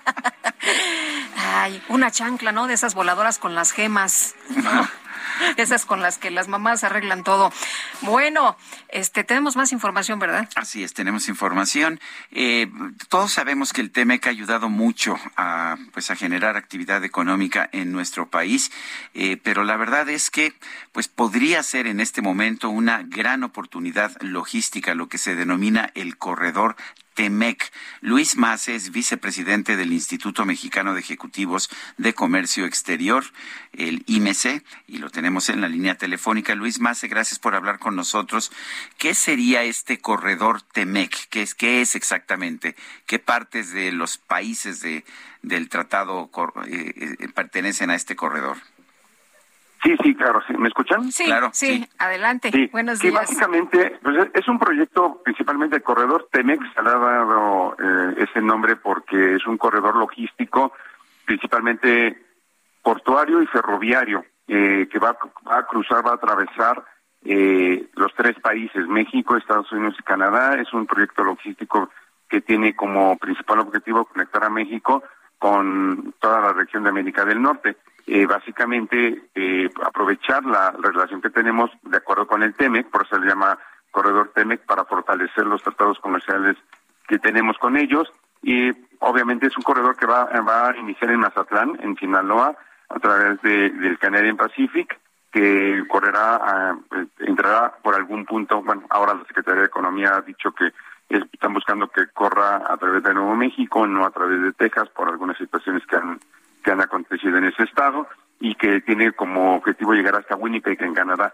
Entonces, dado que es un corredor logístico que cruza los tres países, por eso se le ha dado a llamar el corredor TEMEC, pero es básicamente un proyecto logístico de movimiento de mercancías portuario y ferroviario, que representa muchas muchas oportunidades porque toda la mercancía que viene de Asia eh, puede utilizar este corredor transísmico, perdón, este corredor TEMEC, para llegar hasta Canadá. Entonces, básicamente ese es el, el, corredor TEMEC, un corredor logístico portuario y ferroviario que cruza los tres países, México, Estados Unidos y Canadá.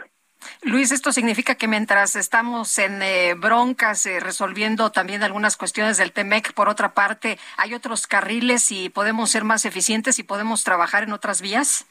Ah, no, de hecho, de hecho el TEMEC es el tratado comercial más importante de México. Bueno, tenemos a nuestro principal socio comercial de eh, histórico que es Estados Unidos en este tratado está Canadá que también representa muchas inversiones en México e independientemente de todas las situaciones que estamos viendo que están acá aconteciendo que van a tener que resolverse de alguna manera en el futuro el TEMEX sigue trabajando. De hecho hay mucha importación y mucha exportación a de Estados Unidos y Canadá. Entonces realmente el aspecto logístico sigue operando.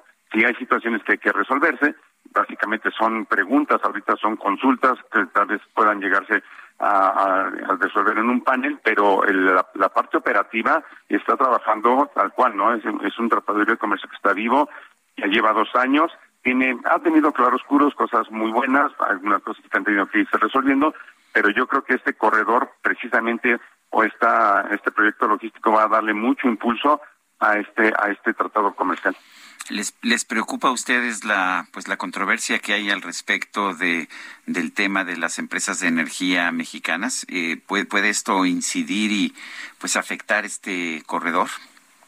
No, no, yo creo que son cosas diferentes. Evidentemente, aquí estamos hablando de, en la parte de la de energía y el petróleo, estamos hablando de inversiones. Es un tema más de inversión extranjera directa que se tiene que resolver pero este, este corredor es más, más logístico. Hay importadores y exportadores que tienen mucha operación con Estados Unidos y Canadá. Tenemos maquiladoras trabajando en México con programas CIMEX desde hace mucho tiempo que, que, que trabajan, que exportan a Estados Unidos. Entonces, la parte logística no creo que se vea afectada. Evidentemente, tenemos otras controversias. Está también el tema del panel de revisión sobre la regla de origen de la industria automotriz, que ya tiene desde principios de año que está, está resolviéndose. Tenemos algunos otros temas que se están aclarando, pero eso es parte intrínseca de un acuerdo comercial. Siempre va a haber diferencias de opinión que se van a tener que ir resolviendo, pero no no creo que esto vaya a incidir de una manera directa en el corredor TEMEC o en las operaciones de importación y exportación de mercancías. Esto está más enfocado a la parte de inversión en esas industrias. Luis Mace, vicepresidente del Instituto Mexicano de Ejecutivos de Comercio Exterior, gracias por tomar nuestra llamada. Al contrario, que estén muy bien. Gracias, igualmente. Coma frutas y verduras. Se nos acabó el tiempo. Hasta mañana, buenos días. Hasta mañana, gracias de todo corazón.